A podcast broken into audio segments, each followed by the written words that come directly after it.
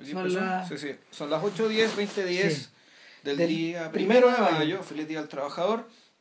Eh, así que saludo a toda la gente, a todos los trabajadores. Particularmente a los emprendedores, ¿no? Hay Ah. gente tan incomprendida que, puta, que no... Para que alguien le su justicia finalmente hoy. Eh, nada, pues, Civil Cinema 249, las películas que no nos avergüenzan. Lo discutimos, parece que lo comentamos al final O del sea, último podcast. sí, lo que amenazamos era que hoy día íbamos a hablar del francotirador y que íbamos además, como satélite, mencionar también las otras dos películas más, más reputadas, ¿cachai? De Michael Cimino. Así, grandes películas, íbamos a empezar a discutir si sí o no, que eran Manhattan Sur y, y Las Puertas del Cielo, pero con el ojo puesto en el francotirador. Yo creo que ahora la cosa va a cambiar un poco, en, en realidad nos vamos a centrar en el francotirador y en Las Puertas del Cielo. claro. Y vamos a hablar ya de Manhattan Sur y las otras películas que hayamos visto, que tampoco son muchas más.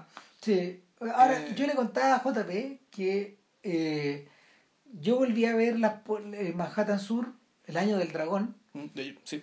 Eh, lo tengo que haber visto. Caso raro ese, ¿eh? que, el, que, que el nombre en español haya pegado tanto. Claro. Que es un, el, Eh, ¿Por qué? No sé. Y Manhattan Sur tiene que ver con el fondo con Chinatown. sí, Ah, ah, ah, porque ah, el que, no, que no está en Nueva York o va a ver tu mapa, efectivamente, en está el- bien al sur. al sur de Manhattan, o sea, más arriba que Wall Street, digamos que está ahí, y un poco más tirado para el centro, si mal no recuerdo, está el barrio chino y está también la pequeña Italia que están al lado, weón, ¿cachai? Están muy cerca, Literalmente. están prácticamente al lado. Y es, es un par de cuadras, ¿cachai? Tampoco vamos a decir que es un... No, no es mucho más. No es mucho más, sí, es, no es un gran barrio el que estamos hablando. Ahora, eh, volví a verlo hace un par de años y me llamó la atención lo dispareja y a ratos mala que era, weón. Y, y yo le dije, es que tenéis que ver esta weá porque en realidad no, no se comparece con la reputación que ha tenido. Ya vamos a hablar por qué. eh, la reputación crítica que en algún momento tuvo. Sobre todo a la luz de las otras dos. Y bueno, mira, a ver. Michael Cimino es como el gran cautionary tale de la generación de, de los movie brats. De hecho, su ascenso y O sea, caída de, de los Coppola, los Scorsese, Claro. de, de ese lote. y su, su ascenso y caída está directamente ligado con con el final de la década de los 70 y con el la- con la mm, con el final de la influencia de el director eh, a nivel artístico y a nivel industrial en Hollywood para siempre Eh, ¿a qué nos referimos con eso? que eh, desde desde finales de los años 60 algún día vamos a hablar de eso cuando hablemos de Arthur Penn por ejemplo Claro. pero, pero desde finales de los años 60 se produjo una suerte de, mm, de círculo virtuoso eh, durante un breve momento y, no, y fue particularmente interesante porque en realidad el, coincidió con la jubilación de los viejos estandartes Claro. de John Ford, de Howard Hawks, O sea, consiguieron hartas cosas. Frank Estaba Capra. eso. El tema de la interna- cierta internacionalización del cine en el sentido de que las grandes obras maestras de los, de los cineastas europeos estaban llegando a Estados Unidos y además Claro. se estaba formando la las primeras generaciones de cineastas profesionales, por decirlo Eso es lo tercero, Gente, claro. que, que- que- estudió cine ya. que había ido a la universidad. Claro, a estudiar cine. Claro, eh, y lo que ocurrió es que en ese momento los tipos de cincuenta y tantos, de 60 años que estaban a cargo de los estudios, los gallos que de alguna manera habían heredado el negocio de directo de los hermanos Warner, De los tycoon, digamos. o de Claro, o de, o de Darryl Zanuck, los tipos que habían heredado ese negocio, hablamos de gallos como Charlie Bluedorn, por ejemplo, que es como, y Lou Wasserman, que son probablemente los, los dos mejores ejemplos de tycoons de la era, son tipos que confiaron en estos gallos. ¿Cachai? Eh, por ejemplo, Wasserman, Wasserman se jugó las pelotas por Steven Spielberg. O sea, y, y, y, y sus asociados. Eh, Bluedorn, eh, Bluedorn le creyó a Coppola, creyó que Coppola podía sacar adelante el, el, el, el padrino, por ejemplo. Y, y la gente que estaba a cargo de la Fox, en e- creo, que, creo que el hijo de Sano, claro, eh, eh, son personas que le dieron la oportunidad a gente como Robert Altman. Ya. Entonces, en ese instante donde la puerta se abre a cineastas más jóvenes o a gallos que venían de la tele o a sujetos que directamente estaban, estaban ligados con la, con la contracultura o con el hipismo o con el rock and roll por primera vez estos sujetos estaban a cargo del buque. Ahora, eso significó el desastre, por ejemplo, para la, para la generación intermedia, para, para tipos como Jerry Lewis eh, o Louis Morson Wells. Eastwood también venía también de una, ge- una generación un poco mayor, ¿no? Que tampoco cabe dentro de este lote cabro. No, no, no cabe, claro, no cabe porque finalmente Eastwood lo que hizo fue el camino distinto. Muy callado se empezó, empezó a producir películas. O sea, él, se formó un poco como, lo, como a la antigua también, pues, ¿no? O sea, un poco formado a la antigua. copiando a los maestros, ¿no? Pues copiando a Ser- a Sergio y a Don, como le- cuando les dedica la película. Los eh, imperdonables. claro. Claro, entonces eh, es otra manera de pensar. Sin embargo, sin embargo, eh, no toda esta gente venía de la universidad, no toda esta gente venía de la televisión o, o de, no sé, o de un pasado, por ejemplo, de editar películas como Hal Ashby Ah. o de... mm, O ¿Y Arthur de, Penn de dónde o- venía? O de hacer clases. Arthur Penn venía de la tele. No venía de la tele. Claro, Arthur Penn venía, mira, Arthur Penn venía de la tele. Eh, ¿Chimino dónde venía? William Friedkin salió de la tele y, el, y eh, alguien como está este, em, como ah cómo se llama Eh, este director de el este director de tarde de perros Sidney Lumet ya. también venía de la tele John Frankenheimer venía de la tele y no Chimino no. Chimino venía de la publicidad Ya. y ahí está bueno los tipos de este documental de Final Cut que estuvimos viendo, viendo, rato sí. eh, la historia de Heaven's Gate, eh, el- estos tipos dejan claro que las semillas de la perdición de Chimino precisamente están en el trabajo publicitario. Porque, porque este cabro había ganado mucho dinero en, en Madison Avenue. Ya. Pero, eh, mira, son estos directores, para que tengan una idea, cuando muestran estos directores en Mad Men, estos directores de comerciales, ¿Sí? esa es la pega de Chimino. Son los primeros tipos que trabajaron en colores en la televisión y que contaron con más plata, con más presupuesto para los avisos. Entonces, eh, los comerciales de Chimino eran muy valorados, pero eran muy caros. Eh, y y la, la puesta en escena de esos comerciales era muy alambicada, era muy delicada, era muy compleja. Entonces, eh, de alguna manera este gallo llega por una vía media curiosa al, al mundo de la al mundo del cine. No, no llega como Scorsese que llegó a hacer clases Claro. o, o, o, o como Bogdanovich, por ejemplo, y Coppola, que, que fueron introducidos a este, a este mundo por Roger Corman, que a todo esto cumplió 90 el otro día y sigue trabajando. ¿no? Un crack. Ese, ese, ese, es merecedor de uno, sino de dos podcasts, de hecho. Y, y el, nada, pues Chimino llega a Hollywood y, y se mete a escribir guiones. Entonces escribió dos guiones, dos guiones bastante, bastante valorados en su época y que mal no le fue. Uno era Silent Running, que la única película que dirigió Douglas Trumbull. Tenéis que haberla visto. No, Silent Running es una película con es una película sobre un sujeto que está como en una en una base espacial que es un invernadero. Ya, no, no recuerdo. Ah, bonita película. Y, y claro, y este, esta suerte como de granjero espacial le ordenan de un día para otro apagarlo. Entonces, este guardabosque no puede apagar ese bosque que Ya, tiene claro. ¿Cachai? Eh, Es demasiado para él es matarse el mismo. Ya la premisa del río Kwai en el fondo. Ya- Sí, un poco así. No, no quiero arriar el puente, ¿cachai? Ya. Claro. Y, y el, eso, eso por un lado. Y la otra es una que discutimos el otro día por teléfono, que era que te contaba que se llama Magnum Force. Fuerza, la Fuerza Magnum y es la, Que es una secuela de Harry el Sucio. es la- Claro, pero originalmente no lo era. Originalmente era... Era una novela aparte, ¿no? Que se Claro, era otra cosa y era, era, era sobre vigilantes que, que mataban, por ejemplo, a jueces que habían dejado salir a los criminales, esa clase de cosas. Gente que sancionaba la justicia por su propia mano. Entonces Eastwood se interesa en este libreto, lo reconvierten y, y le chantan a, a Harry el sucio al medio. Ya. O sea, por sido cualquier Paco, me dijeron, no, ya hagámoslo con Harry el Claro, Sucio, porque ya. en el fondo lo, lo, que- lo que pasa es que los tipos necesitaban seguir dándole tiraje a la chimenea y Donald Siegel, Donald Siegel dijo que ni cagando. Ya. ¿Cachai? No, no, no, yo voy a otra weá. Y claro, Donald Siegel se debe haber metido probablemente en El hombre que estafó a la mafia, en alguna de esas películas. Charlie Barrick.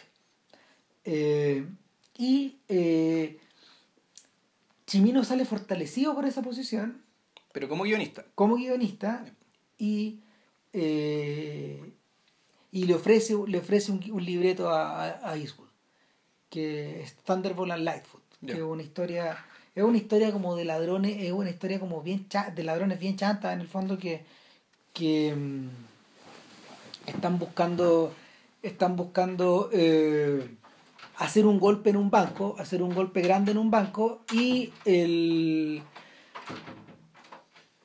de extrañamente extrañamente es el, eh, uno de ellos que, que es Thunderbolt eh, que es Eastwood mete en el negocio a un cabro que es un estafador muy joven.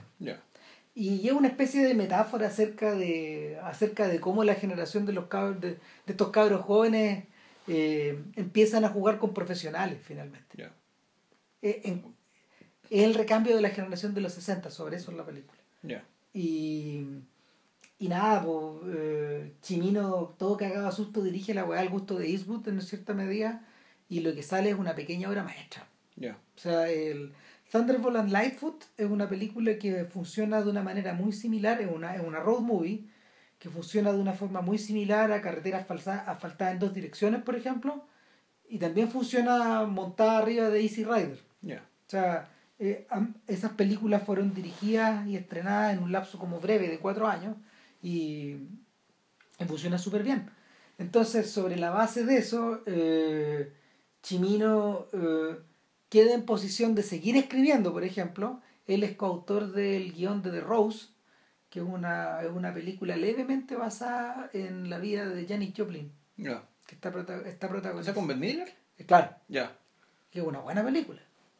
Y, y, y, y, y meti- metido en esta, ¿cómo se llama? Metido, en este- me- metido ya en el negocio, eh, agarra, agarra, un, agarra un libreto escrito por otro sujeto, digamos, y lo adapta, eh, y es, es el francotirador. Y, y nadie se espera, nadie, nadie esperó lo que iba a ocurrir ahí, porque porque es una obra mayor. O sea, cuando uno piensa en el francotirador, en realidad, eh, yo hoy día estaba pensando que, a ver, de las peli- ¿cuáles son las películas icónicas de los 70 que están hechas a prueba de bala?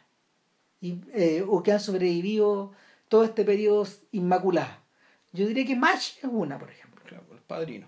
El Padrino es otra. Eh, el Taxi Driver, supuestamente. Taxi Driver es otra, que esto- en estos días está cumpliendo 40 años. Otra, por ejemplo, es Apocalipsis ahora. Estamos hablando de las canónicas canónicas. Claro. Esas que no faltan en, la, en, este- en las bibliotecas de la gente. El Resplandor es otra. Que es del och- el 80 en realidad. Es del 80, Sí. pero, pero, pero, pero corresponde Sí. a este mismo periodo. Eh, eh, el Toro Salvaje, que corresponde al mismo periodo, yo diría que entre Annie Hall y Manhattan está, Eh, está la otra, La primera Indiana Jones no podría, no, no, no podría pero esa no es de los 80. Esa- Es perdón, los- esa no es de los 70. ¿Es del los 81? 80, Es del 81. Y, y, el, y en el, yo creo que encuentros cercanos del tercer tipo. ¿Cachai? Para estos efectos. En términos como de. De, de, de arriesg- A ver, en, en términos como de ambición, de riesgo y de, de taquilla conseguida, porque todas estas películas que mencionamos, todas son exitosas. Todas fueron exitosas. Eh, y dentro de ese marco, el francotirador ocupa un lugar central. Eh, no solo se ganó cinco Oscars, no solo fue muy exitosa en su momento, y, y acabó por convertir a, a Robert De Niro en un actor, en un leading man, lo, lo terminó por consagrar, porque es distinto el caso de Taxi Driver. En el caso de Taxi Driver, la gente, a ver, la gente y uno mismo no asocia el hecho de que en realidad Taxi Driver al momento de su estreno es más una película de festival de Cannes que una película, mm, Es una película mainstream, digamos. claro, que no está en el corazón del sistema. No fue hecha con esa idea tampoco. Entonces, eh, cu- cuando uno, cuando uno mira el francotirador, en realidad sí, pues es una película que está hecha para el mainstream también. Sí, pero puta, bueno. Lo que pasa es que el eh, ha cambiado tanto el mercado, ha Sí. cambiado tanto el mundo que uno ve la película y lo primero que llama la atención. Nosotros, a ver, nosotros yo la vi por primera vez en- a principios Sí, de los pues. 90. ¿Tú la viste al principio Yo, de los los 90? 90, yo no la había visto antes tú cuando salió ni en su No, no teníamos la edad, yo la vi a final de los 80. Claro, cuando, no, no sé, nosotros estábamos en, estábamos entrando a periodismo, que está en la católica, y yo me acuerdo que ahí la dieron por la tele. Ya, yo Pero la, por vi la tele la vi. yo la vi en VHS. Y la vieron partida. Y ahí yo, bueno, ahí yo la vi, me llamó la atención, me sorprendió mucho, bueno, me, me llamó la atención el hecho de que el, el- el título no tenía nada que ver con lo que realmente era la película, ¿cachai? Porque el, el Franco Tirado en realidad el verdadero nombre en inglés es el cazador de venado. El cazador, claro. Como en los españoles le dicen el cazador. Claro, ahora, el Deer Hunter es cazador de venados, ¿cachai? Sí, un deer es un, es un venado, entonces, el, es para matemáticas, entonces esto se trata de un tipo que le gusta cazar venados, ¿cachai? Pero bueno, Franco Tirador, ya, puta, una película bélica. Sí, pero no, esa es la primera cosa. Lo otro que uno, que, que cuando la vimos por primera vez, al menos los que nos llamó, me llamó mucho la atención a mí en particular, eran, eran sobre todo las escenas de, este- este- que ahora que explico, hoy viene muy de la publicidad, ¿no? Esta capacidad de encapsular, de encapsular en, en, tiempos no, no necesariamente cortos, pero sí en cápsulas, ¿cachai? En, en, espacios cerrados, en, en definidos, sensaciones muy intensas. Entonces, ponte tú esta parte que están cantando la canción de Frankie Valli, ¿cachai? Mientras están jugando billar, Claro. es una cuestión que, que, que se te queda que se te queda, digamos que es una cuestión que se te queda claro y también eh, es muy eh, es muy traumático digamos ¿cachai? todo el destino de Nick eso también es una cuestión que, tam- que también Que tampoco se te va. De tampoco- hecho, también el- se te queda el cuando uno piensa cuando uno piensa en la estructura de la película eh, te quedan lo que los gringos llaman los set pieces es decir unos grandes unos grandes bloques Grandes bloques, sí. unos grandes bloques que eh, configuran no solo una narración sino que una emoción Sí. y en este caso en particular yo diría que son son tres uno es el bloque de todo el matrimonio todo el matrimonio, que en realidad hay que, que en realidad hay que ser honrado, eh, probablemente una de las grandes escenas del cine contemporáneo. Dura una hora seis minutos. Toda esa sección. sobre el matrimonio o desde el comienzo estamos Toda la sección, desde el comienzo hasta allá, digamos. Toda la sección que la podemos bautizar como Clerton, Cle- Clerton Pensilvania. Ya. ¿Cachai? Eh, y el- la, la segunda sección, obviamente, es la de Vietnam, Claro. pero, pero que en el fondo el centro de esta está cuando están de prisioneros y están jugando a la ruleta rusa. claro Claro, y la tercera sección es la ida y la vuelta de Mike, que, que tiene que ver con el regreso a el regreso a casa y el regreso después a Saigón a buscar a Nick. Y mira, yo me acuerdo que eh, leyendo una- un ensayo muy bonito de Robin Hood acerca de eso, era acerca del cine de los, de los años de, de- de los años 70 y principios de los 80. Big Wood en el fondo él decía que eh, una de las cosas que a él le impresionaba de la película era eh, la estructura, Ya. que era completamente atípica. Claro, por eso te decía lo cambiado que está el mainstream, porque yo no, ahora viéndola de nuevo, hace dos semanas o tres semanas, no lo recordaba la estructura tan episódica que era, tan, las elipses tan fuertes que había entre los episodios ¿cachai? que te marcaban, la, la- que te, te iban marcando la historia de la película. Y, y, y Wood, Wood iba más lejos, él decía, Y, eso cronométrenlo, claro, cronométrenlo y se van a dar cuenta que progresivamente estos episodios son cada vez más cortos. Eh, y él, él, este gallo en realidad lo que hizo fue, fue, fue una división más salvaje todavía. No, no lo dividió en estos tres bloques, sino que lo fue dividiendo en bloques cada vez más breves y el último bloque eh, es el funeral, Claro. que dura apenas 10 minutos, Claro, pero eso, es- esa, esa gran estructura en realidad tiene de ser unos 10 bloques. más o menos. Yo calculo debe ser mucho más. Y, y, y Wood decía, y cada vez son más pequeños. Ya. Cada vez son más pequeños. Es como si en el fondo la película fuera agotando, eh, a ver, fuera agotando al máximo esta, estas, estos instantes o estos momentos y eh, fuera invirtiendo cada vez más, eh, fue- fuera subiéndole cada vez más el nivel de emoción. No estoy tan de acuerdo, pero... pero Yo- que eso es indiscutible. O sea, pero la- o sea siempre, en, en todas hay emociones muy intensas. Lo que pasa es que las emociones son distintas. Sí, pero, pero para estos efectos él decía que en realidad eh, el nivel de emoción iba creciendo en parte porque en algunos, algunos de los efectos algunos de los efectos de esta de esta, de esta planificación eran, eran bastante chocantes. Aquí uno podría decir que, que efectivamente el momento climático de la película es cuando el impenetrable Mike Bronsky, porque Mike Bronsky, ya tenemos que hablar de ese personaje, Sí, eh, que es cuando, claro, muere Nick en sus brazos, ¿cachai? Y ahí tú ves por primera vez, ¿cachai? A Mike Bronsky realmente superado, superado por la vida, ¿cachai? Superado, eh, no en control de la situación, ni de lo que él es, ni de su deber, ¿cachai? Porque, eh, porque él, él tiene... eh, puta, nos vamos a ver con el personaje de Mike- Bronsky, porque yo creo que ese es uno de los grandes logros de la película, sí. ¿cachai? El perfilamiento de un personaje que es casi sobrenatural. Es que lo que lo que pasa, lo que pasa, a ver. Mira, yo creo que gran parte es responsabilidad de De Niro. De Niro se echa al hombro la película. Sí. ¿Cachai? Se le echa, se le echa al hombro como por ejemplo, no sé, eh, Nicholson se echa al hombro en los momentos en que aparece Easy Rider. Que es tan brutal que, que, que, que es la cagada, no, no, no, no. La película empieza a temblar cuando aparece Nicholson con el, con su, cuando, cuando se sube arriba de la moto, ¿cachai? Y el, lo que ocurre, lo que ocurre en el fondo es que eh, la, la interpretación de De Niro transforma el significado de la película y lo, lo, lo expande.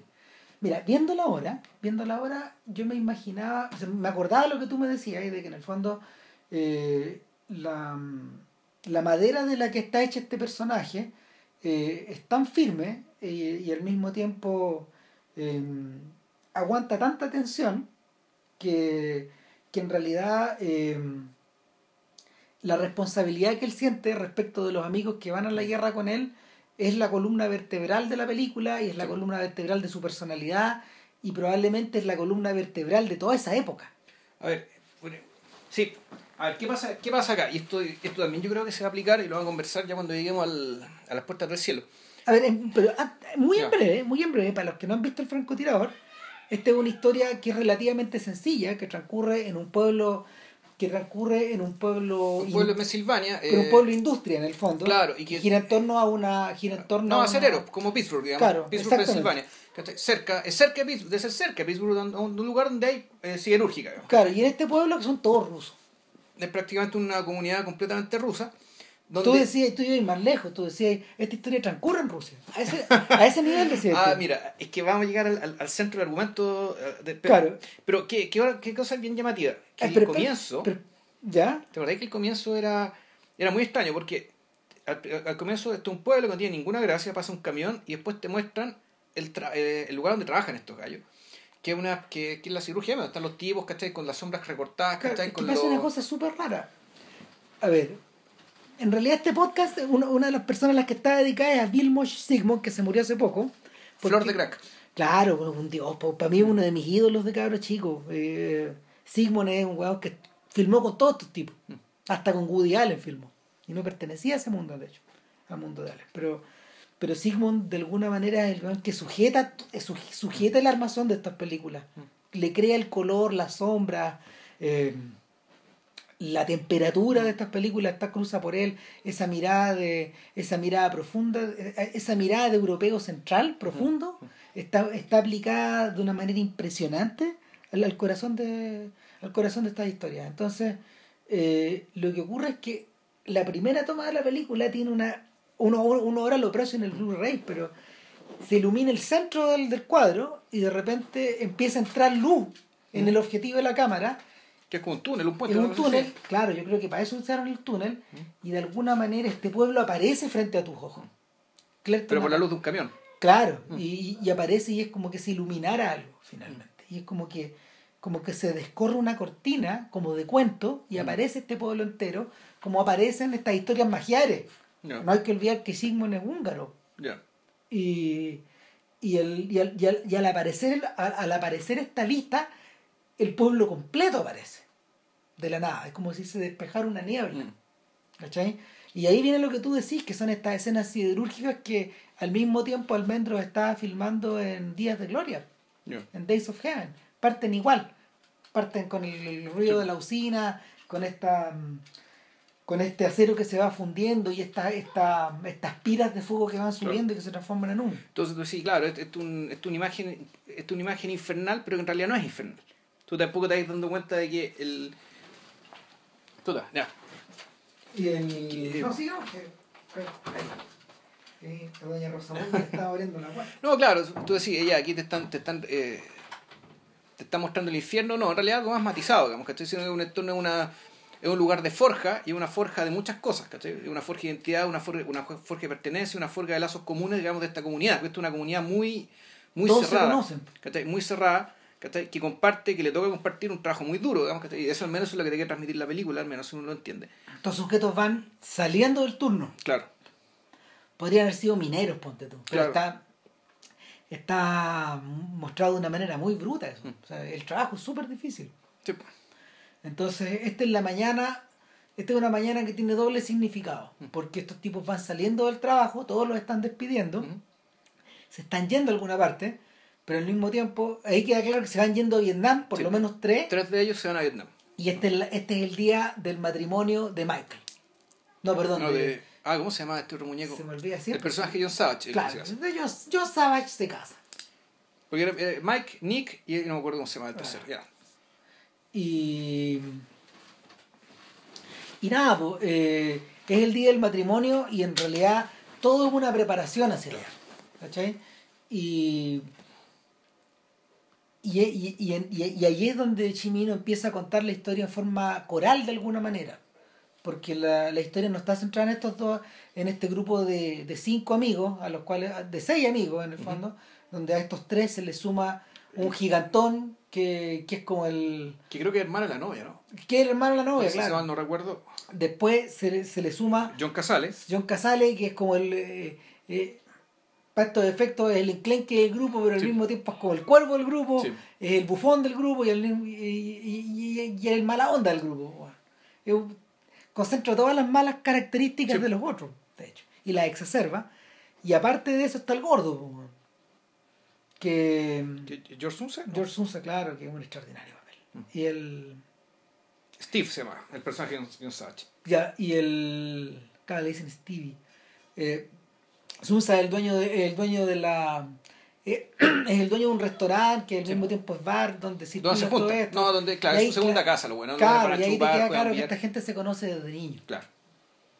Eh, y en una, o sea, de hecho, si uno, si uno lo compara el personaje del gordo con el gordo de Eres una vez en América, es exactamente igual. po. Sí, más o menos lo mismo. Sí, es más o menos igual.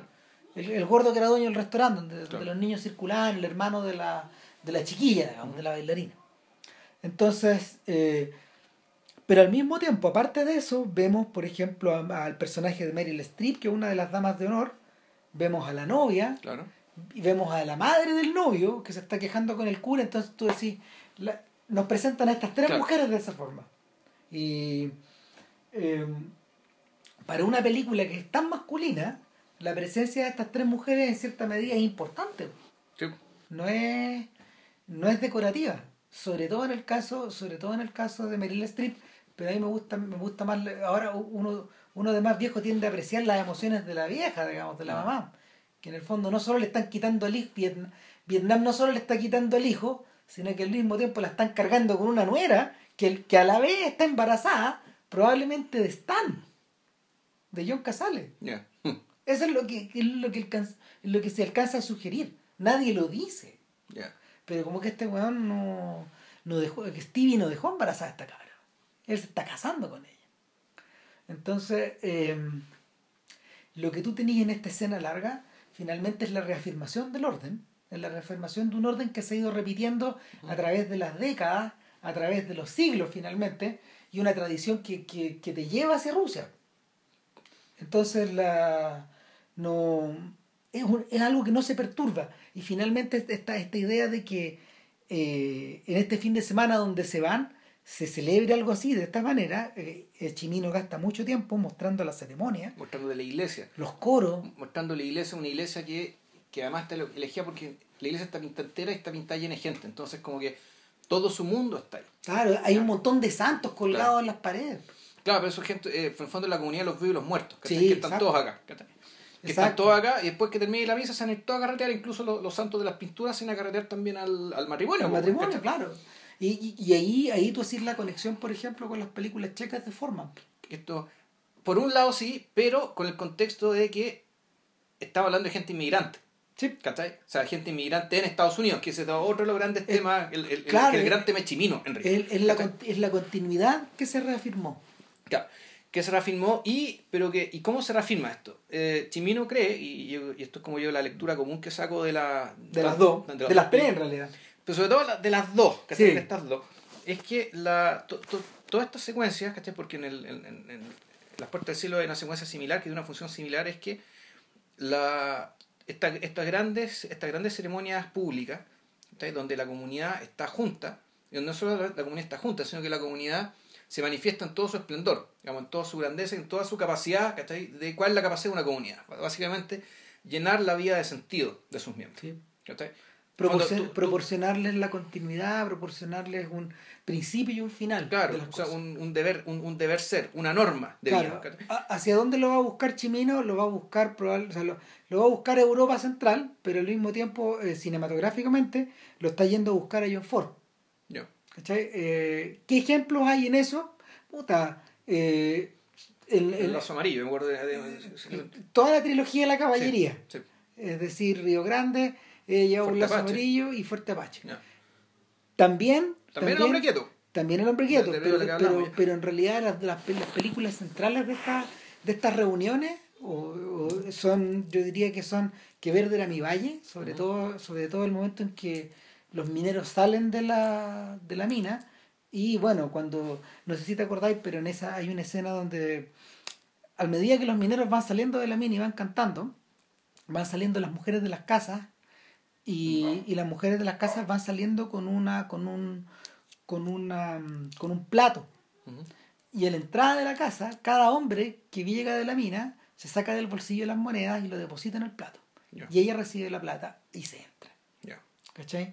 Y los viejos entran y, y lo que les está esperando es la mesa servida Claro. ¿cachai? Y eso es una cosa. Eh, en, el, en el caso, por ejemplo, de, de The Searchers, que resume de alguna forma todo este mundo, eh, en el caso de The Searchers, eh, la weá es tan fuerte que, que tenemos una cuasi boda, donde se agarran a combo al final y, y está presente esta idea. Y en el caso Que de... está puesta con escupo, porque esa cuestión pudo no haber estado y daba lo mismo. O sea, Sí. está por, básicamente por razones. Para terminar de completar este mundo. Para no olvidarlo, digamos, que Claro. la película funciona sin él. Y la otra escena clásica es la escena del baile y de la misa en My Darling Clementine. El día domingo, donde estos sujetos van, van a la iglesia y después van a una especie de como de entablado donde bailan. Claro, pero lo interesante es que en Chimino estas estas escenas están al principio. ¿Por qué están al principio? Porque en el fondo estas escenas son las que programan a los protagonistas para comportarse de la manera que se comportan a lo largo de toda la película. Sí, sí, sí. O sea- en, en el caso de Ford, representan una suerte de culminación. Ya. Ahora, el, Y por eso la escena de la, la escena final de, de John Wayne claro, que no, que no podí, en The Searchers, digamos que, que no podí pertenecer a eso, Claro, estáis fuera. claro. Cuando los otros se van a reunir, cuando todos se reúnen, ¿cachai? Este weón se va. Claro. Eh, hay un eco de eso, hay un eco de eso en el francotirador, en la actitud de Mike. Que Mike lo está viendo casi siempre todo de lejos. Sí. No, claro, es que, pero es que él, él no es que esté fuera, lo que pasa es que No. Mike, Mike es el pastor. po. Entonces el pastor que está mirando a las ovejas de lejos. No tiene un poco esa función. él. Es que ahí, y, ahí, Sí. y ahí es donde vamos entrando el tema, Sí. a, a- a donde quería llegar. Porque, porque en el fondo, a ver, la broma con Mike es que no se acuesta con nadie, que nunca se emborracha, que nunca huevea, o sea, que está ahí, que jode, que, que, que, Que que que está con los otros, pero que no. Nunca está realmente metido el- con las manos en la masa. Cuando va a casar, los otros van por su cuenta, pero Mike va solo. Sí. Y, y, y, y si se echa, y si se echa un, a un ciervo, se lo echa de un puro disparo. Entonces, eh, es una mezcla rara como de. Es una mezcla rara como de pastor, como tú decís, pero al mismo tiempo de caballero andante, encuentro yo. O sea, eh, yo creo que el, el espacio de la casa es precisamente el espacio en que el tipo está libre de la responsabilidad ¿cachai? Que él, que él despliega a lo largo de toda la película respecto de sus amigos ¿cachai? y, Que por- respecto de su comunidad. en el fondo. Claro, porque en el fondo él es como una suerte de figura paterna aquí. Sí. eh, donde, donde no parece haber padres, solo ves madres. Sí. Él es el único que parece un padre en el fondo. Y, y el efecto que se produce, el efecto que se produce es terriblemente intenso porque porque el, porque Mike Bronsky eh, Mike Bronsky en el fondo eh, está sometido a una a una presión imposible. A una, presión imposible que es la de ser es la de ser el pastor de su comunidad en unos tiempos que en unos tiempos en que eh, no solo no solo están bajo cuestión las figuras paternas eh, para estos efectos para estos efectos el francotirador funciona como un filme post Kennedy post Watergate o post Kennedy pre Watergate porque es una historia de época eh, transcurre más o menos como el año 69, 60 y algo, sí. 70, por ahí. Eh, aunque, está, aunque fue estrenada el 78, pero, pero es es una, época, es una época de revolución, donde en el fondo las autoridades están todas cuestionadas. por ende, una autoridad como la de él también debería estar. Es que al revés, yo, yo, yo podría pensar al revés, ¿cachai? En el fondo lo que está diciendo es que las autoridades todavía son posibles, pero tienen que venir de abajo. Tienen que venir de Mike Brodsky, o sea, tiene que, tiene que ser gente como Mike Brodsky, o sea, gente viola, discreta, ¿cachai? Gente que no esté investida de ninguna autoridad formal, ¿cachai? Pero que es necesario que haya gente que cuide a la comunidad. ¿Por qué? Porque aquí está, aquí está la otra pata, la, la otra pata que me parece que ideológica de la película es que eh, después de un periodo de los 60, que un periodo de exacerbado individualismo, donde lo que se básicamente se reivindicaba, reivindicaba eran los derechos de las personas a vivir la vida que quisieran vivir, ¿cachai? Claro. Me parece que a la luz del cine de inmigrantes, es decir, de los padrinos, de esta misma película, de Érase una vez en América, ¿cachai? y otras tantas más, empiezan a tomar el peso a, con- a contrabalancear este discurso individualista respecto a ya, pero la comunidad también existe. Tengo- Y el individuo no es lo que es, sino tiene detrás esta comunidad puta, ética, cultural, ¿cachai? La cual no eligió. Aquí, lo que está, aquí lo que está en juego un poco, ¿cachai? Y, y, y me parece que también aparece en el punto de la... En, en, en las puertas del cielo, pero en la perspectiva de la clase, ¿cachai? Es la pertenencia a aquello que tú, tú no eliges. Sí, tú eres de ahí nomás. Entonces, tú, la- tú no lo eliges, tú lo asumes, actúas en consecuencia, digamos, y eso te hace más o menos ser un ser virtuoso. En, en este caso, el caso, el caso de, la, de, la- de las puertas del cielo es distinto. Sí, es distinto. Es distinto. Ahora, eh, lo que ocurre acá es que esta tremenda responsabilidad eh, se sigue ejerciendo en el campo de batalla. Sí, claro. ¿Cachai? Y en un lugar donde pareciera que las reglas ya no están escritas en ese sentido.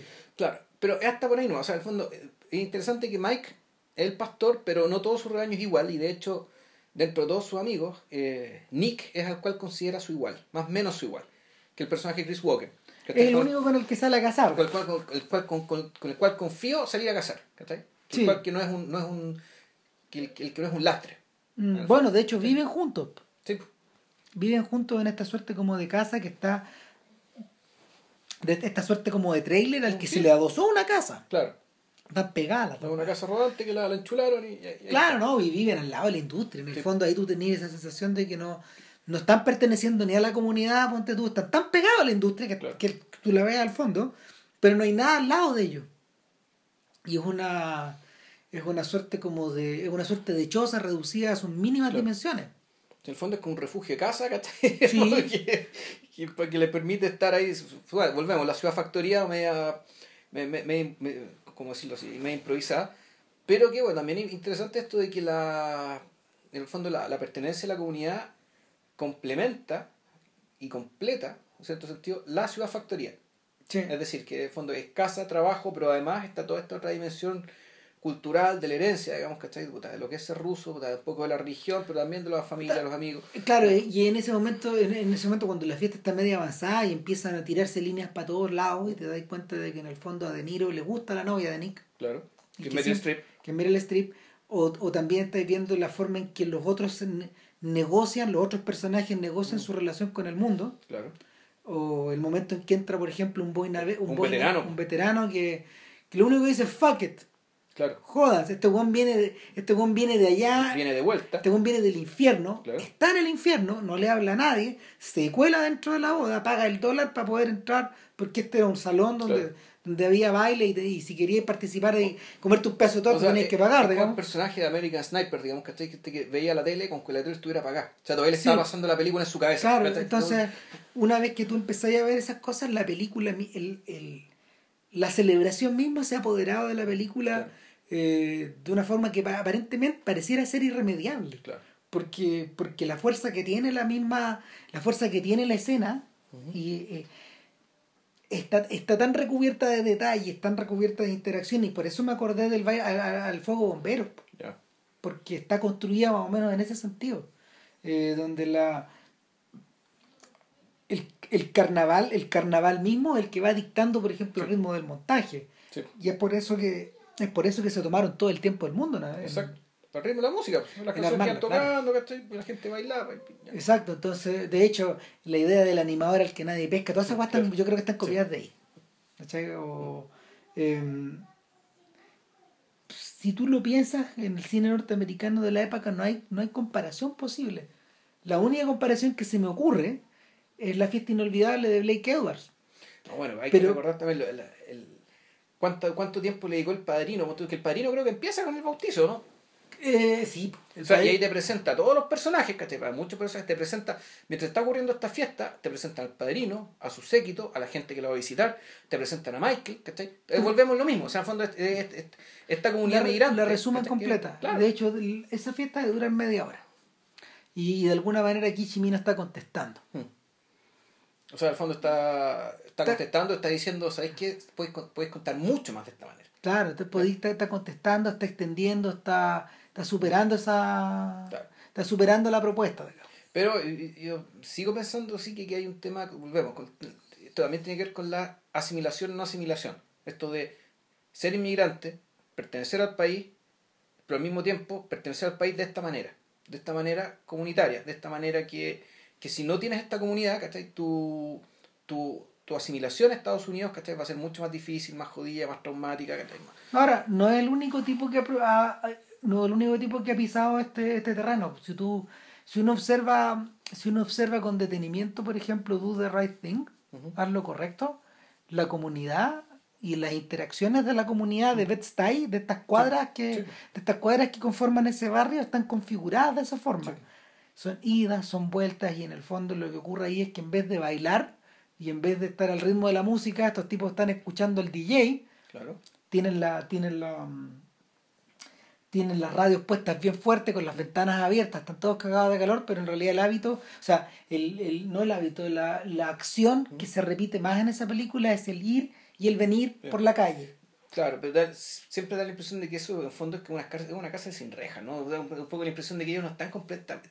Están cómodos ahí, pero no están cómodos por el hecho de ser lo que son. No, no, po, es que están es guetoizados un gueto, po. por eso es la, es la diferencia del gueto respecto a esta otra ciudad, de este pueblo, donde generalmente se dice mucho que nos queremos ir, no queremos ir, pero da la impresión de que la gente es feliz ahí. Sí, que esa pero- comunidad está... bueno, es que unos son blancos y otros son negros Sí, po. unos están metidos en el Heartland para estos efectos Pennsylvania funciona como el Heartland Sí. A lo que los gringos le llaman eso y y, y, y, Lee yo creo que Lee yo creo que está explorando lo mismo pero lo que le sale es por ende otra cosa. Es un gueto. es un gueto es por ende otra cosa. Entonces entonces la mm, eh, Lee está hablando desde la izquierda también. Y esa es la otra pregunta que cabe hacer acá. Cuando cuando se estrena eh, The Deer Hunter la crítica de izquierda la crítica la crítica de las costas en el fondo Ujú.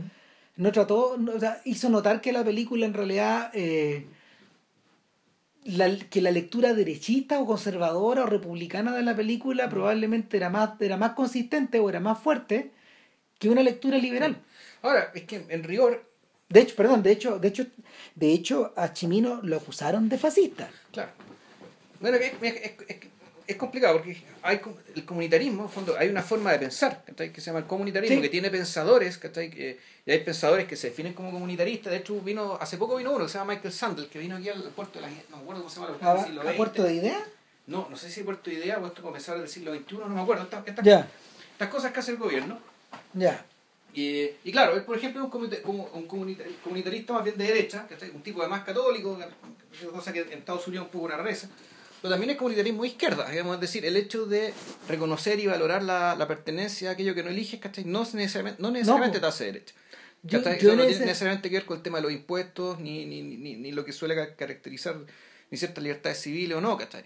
Em, yo diría que yo diría que Chimino es un buen de izquierda, es un gallo, es un gallo de izquierda, digamos, pero por el, o de centro izquierda, un liberal, un liberal, no sé, y que pero que su conciencia respecto al tema de la asimilación en su, en su condición de migrante italiano, Es muy grande, po. Sí, pues, es un es un, es un es un tema, hay un tema permanente que no lo abandona. Digamos, al menos las tres películas que vamos a hablar, ¿cachai? Está. piensa en otros italoamericanos de esa De era Scorsese. po. o Coppola, Coppola. o de Palma Mm. Eh, De Palma es más enajenado. Lo que pasa es que, lo que pasa, no, yo creo que Scorsese, el joven Scorsese y De Palma son particularmente dos solipsistas, Mm. dos personas muy enajenadas, que en el fondo están construyendo, están construyendo sus ficciones a partir de otras ficciones. No, y a partir un poco de la obliteración de este tema. O sea, como que es como que esto. Lo apartan, de hecho, Claro. Pero después vuelve igual. No. o sea, Carlitos Güey. eh, que eh, tienen eh, que volver. no pueden no volver. tienen Claro. que volver porque en el fondo la presión de la sangre es muy grande, si eso se nota en... Si en el fondo Está- siempre, siempre tienes que volver a hablar de lo que sabéis. Está muy bien trasladado en Scarface, por ejemplo, que yo creo que esa es película de podcast para estos efectos. No. Los Scarface, ¿cachai? El de Paul Mooney sí. El, Sí, el- bueno. el de Palma, bueno, es insoportable. Debería verlo de nuevo. Pero bueno, en fin. el, el punto, el punto es que eh, el, eso está trasladado, por ejemplo, en el caso de Scarface, pero sobre todo en el caso de Taxi Driver, donde, toda la, donde, donde todo parece indicar, o sea, donde todo el esfuerzo está puesto en el estar lejos, en el estar alejado, en, en no pertenecer. De hecho, eh, a tal punto que el, el candidato, el candidato demócrata, creo que es demócrata, de hecho, sí, el candidato demócrata que, eh, que, que está haciendo, que está haciendo, ¿cómo se llama? Que, cuyo retrato vemos en toda la película, es un personaje que, es un personaje que también que también forma parte de esta enajenación que Travis ve pero que, que interpreta entera equivocada y, y finalmente de un sujeto que, que dice que parte que, que parte diciendo que apoya a este weón termina casi atentando contra él. Entonces la lo que define esa película es el no estar o el estar lejos. Es probable es probable que la conexión se produzca ahí porque yo creo que yo creo que para poder para poder vivir de alguna forma para poder para poder continuar viviendo eh, de acuerdo a sus propios términos el joven Scorsese se aleja de esta comunidad italoamericana que lo ahoga en la primera película. Y en, o sea, en, la primer, en, en, Who's That Knocking at My Door y en Mean Streets. Es la historia de una fuga eso. Es la historia de una fuga es la historia de es la historia de dos solitarios finalmente. Entonces eh, lo que sigue es una larga es una larga excursión por la paranoia o por, o por la historia del cine filtrada a través de esa paranoia es tanto así que en, realidad el, la estación de llegada a eso es El Toro Salvaje y El Rey de la Comedia. Dos películas más paranoicas, bueno, no se me mm. ocurren al respecto. O sea, en ningún momento se me ocurriría, por ejemplo, pensar en Jake LaMotta como, como un sujeto que pertenece a su comunidad en el mismo sentido que, que Mike Bronsky pertenece a la suya. ¿Cachai? Eh, es muy heavy. Entonces, el entonces la, la gran pregunta acá, la gran pregunta acá y en el fondo la, la, base de la interpretación derechista de esta película se, se vuelca en las escenas de Saigón, en las escenas mm. de Vietnam y de Saigón. Se discutió mucho en el fondo acerca de la veracidad de estos de estos, de estos jueguitos que mm. hacían los, con los prisioneros, con los prisioneros vietnamitas, con los, que los vietnamitas del norte hacían mm. con los prisioneros de guerra. ¿Cachai? no se, nunca se comprobó que fueran reales, por ejemplo. ¿Cachai? Eh, y, y, claro, le dieron como tarro a Chimino. Ahora, para estos efectos, ese momento de la. ese momento, esos, momentos atroces de la. de la. de, de la ruleta rusa jugada entre los prisioneros, no, para mí no son tan distintos a los momentos de. a los momentos de enajenación total de Apocalipsis ahora. A ver, si, si uno lo piensa, Cumplen una función dramática. Exactamente, es la función dramática someter a los personajes a una situación límite, pero que además le permite la oportunidad de arrancarse. No es ni más ni menos que eso. Ahora, estos jueguitos son más atroces o menos atroces de las cosas que realmente sufrieron los POW, los prisioneros de guerra, Yo creo que no mucho. O sea, como licencia, como licencia. De los dos lados. Sí, claro, obvio. O sea, claro. Entonces, claro, tú dices la película es facha porque no hace mucho cargo de las atrocidades que cometieron los gringos, pero bueno, el, puta, la, película no daba tiempo para eso tampoco, no se trataba de eso. No, claro, o sea, los, gringos han tenido hartos años para, para hablar de la ofensiva del TED y de My Life, y de todo eso, y de Pinkville, bueno, y, y de mm, ¿cómo se llama? de todas esas violaciones a los derechos mm. humanos que los, los, los, soldados gringos cometieron, digamos. Lo que pasa es que también para estos efectos, eh, el, la... Mm, Pero hay una parte de una masacre, ¿no? Cuando los, los, capturan, hay un pueblo que está masacrado y tú no sabes por quién y, y, es tan heavy que no, no, no sabéis por qué. Claro. O sea, bien porque De Niro, de Niro está despertando como si estuviera en una en este elipsis hubiera estado sumido en un sueño y, y despierta y ya está todo masacrado. Bien pudieran haber sido ellos. Claro, o, como si era como si todo el capítulo primero hubiera sido un sueño de Niro, weón, que de algo que se acordaba él mientras estaba weón, inconsciente en la. Eh, yo creo que, yo creo que ese es un súper buen apunte. O sea, de hecho, eh, pudo haber sido todo esto un sueño es un recuerdo. Una especie de recuerdo, claro. Cuando, eh, y en ese momento, digamos, cuando, no sé, pues, el, el, el guionista hace que se encuentre con los con estos otros cabros que con, sus otros amigos y en principio no los, no los, no los reconoce. Y, y rápidamente hay un corte ahí y una elipsis y ya estamos en el estamos eh, ya, ya estamos en la jungla y en el, al borde del río. En el río, claro. Al, a borde del río, en las jaulas donde tienen- mantienen estos sujetos y donde están jugando plata a costa de ellos. Ahora, eh, yo creo que de ahí para adelante la economía, la economía, todo, lo- todo el tiempo que gasta Chimino en construir esta primera sección es contrastado con la tremenda economía narrativa y, y visual de, de las secuencias que siguen, que son muy apretadas. No, a ver, por ejemplo, no hay escenas de guerra, de, de tiroteo, no hay escenas de masacre, no hay escenas de, de sujetos que caen en el frente, como en, solía ocurrir, Sí. por ejemplo. eh, es, bien, es bien interesante el contraste que tú puedes hacer respecto de, de, esta, de, de, de estas escenas que están súper súper apretadas, súper comprimidas, versus, por ejemplo, eh, la forma en que los americanos trataron eh, el conflicto de Corea o la Segunda Guerra Mundial, que habían tenido bastante tiempo como para novelar acerca de esto y gastar un montón de cre- crear las películas de Sam Fuller, por ejemplo, son todo al revés. Sí, pero es que esta película se trata de otra cosa. Como Sí, esta película, aquí todo lo que pasa en Vietnam básicamente está dado para que, uno, para que el personaje de John Savage pierda las piernas, Sí. o le pase lo que tenga que pasar. Para, que, Nick se pierda. para que Nick va, llega, llega a este asilo, digamos, llega, llega, llega a, esta- a este asilo y, y termine perdiéndose. Y, y punto, en el fondo todo y para que Mike pueda volver a casa solo. vuelva eh, lleno de medallas. Sí. Tapado de honores. Claro. Entonces, lo que pasa en Vietnam, efectivamente, esto no es una, no es una película, por lo tanto, eso te, eso te hace pensar que esto no es una película, claramente no es una película bélica, donde no, no son importantes las operaciones militares, ¿cachai? donde es importante lo que les pasa a ellos, ¿cachai? en virtud de lo que la película realmente quiere contarte, que bueno, cómo funciona esta comunidad y cómo este pastor ¿cachai? se preocupa de sus amigos de la comunidad. Bueno, cuando, y, cuando el y cuando el pastor vuelve solo, en realidad, de en cierta medida, y vuelve a esa comunidad que lo está esperando en forma ansiosa, eh, el- de alguna manera todo lo que está bien, todo lo que él tenía configurado dentro pierde sentido.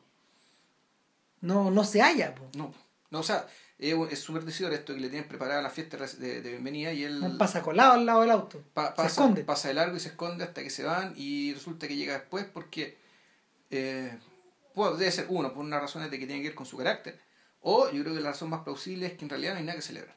No. No hay nada que celebrar porque básicamente porque volvió solo. sí.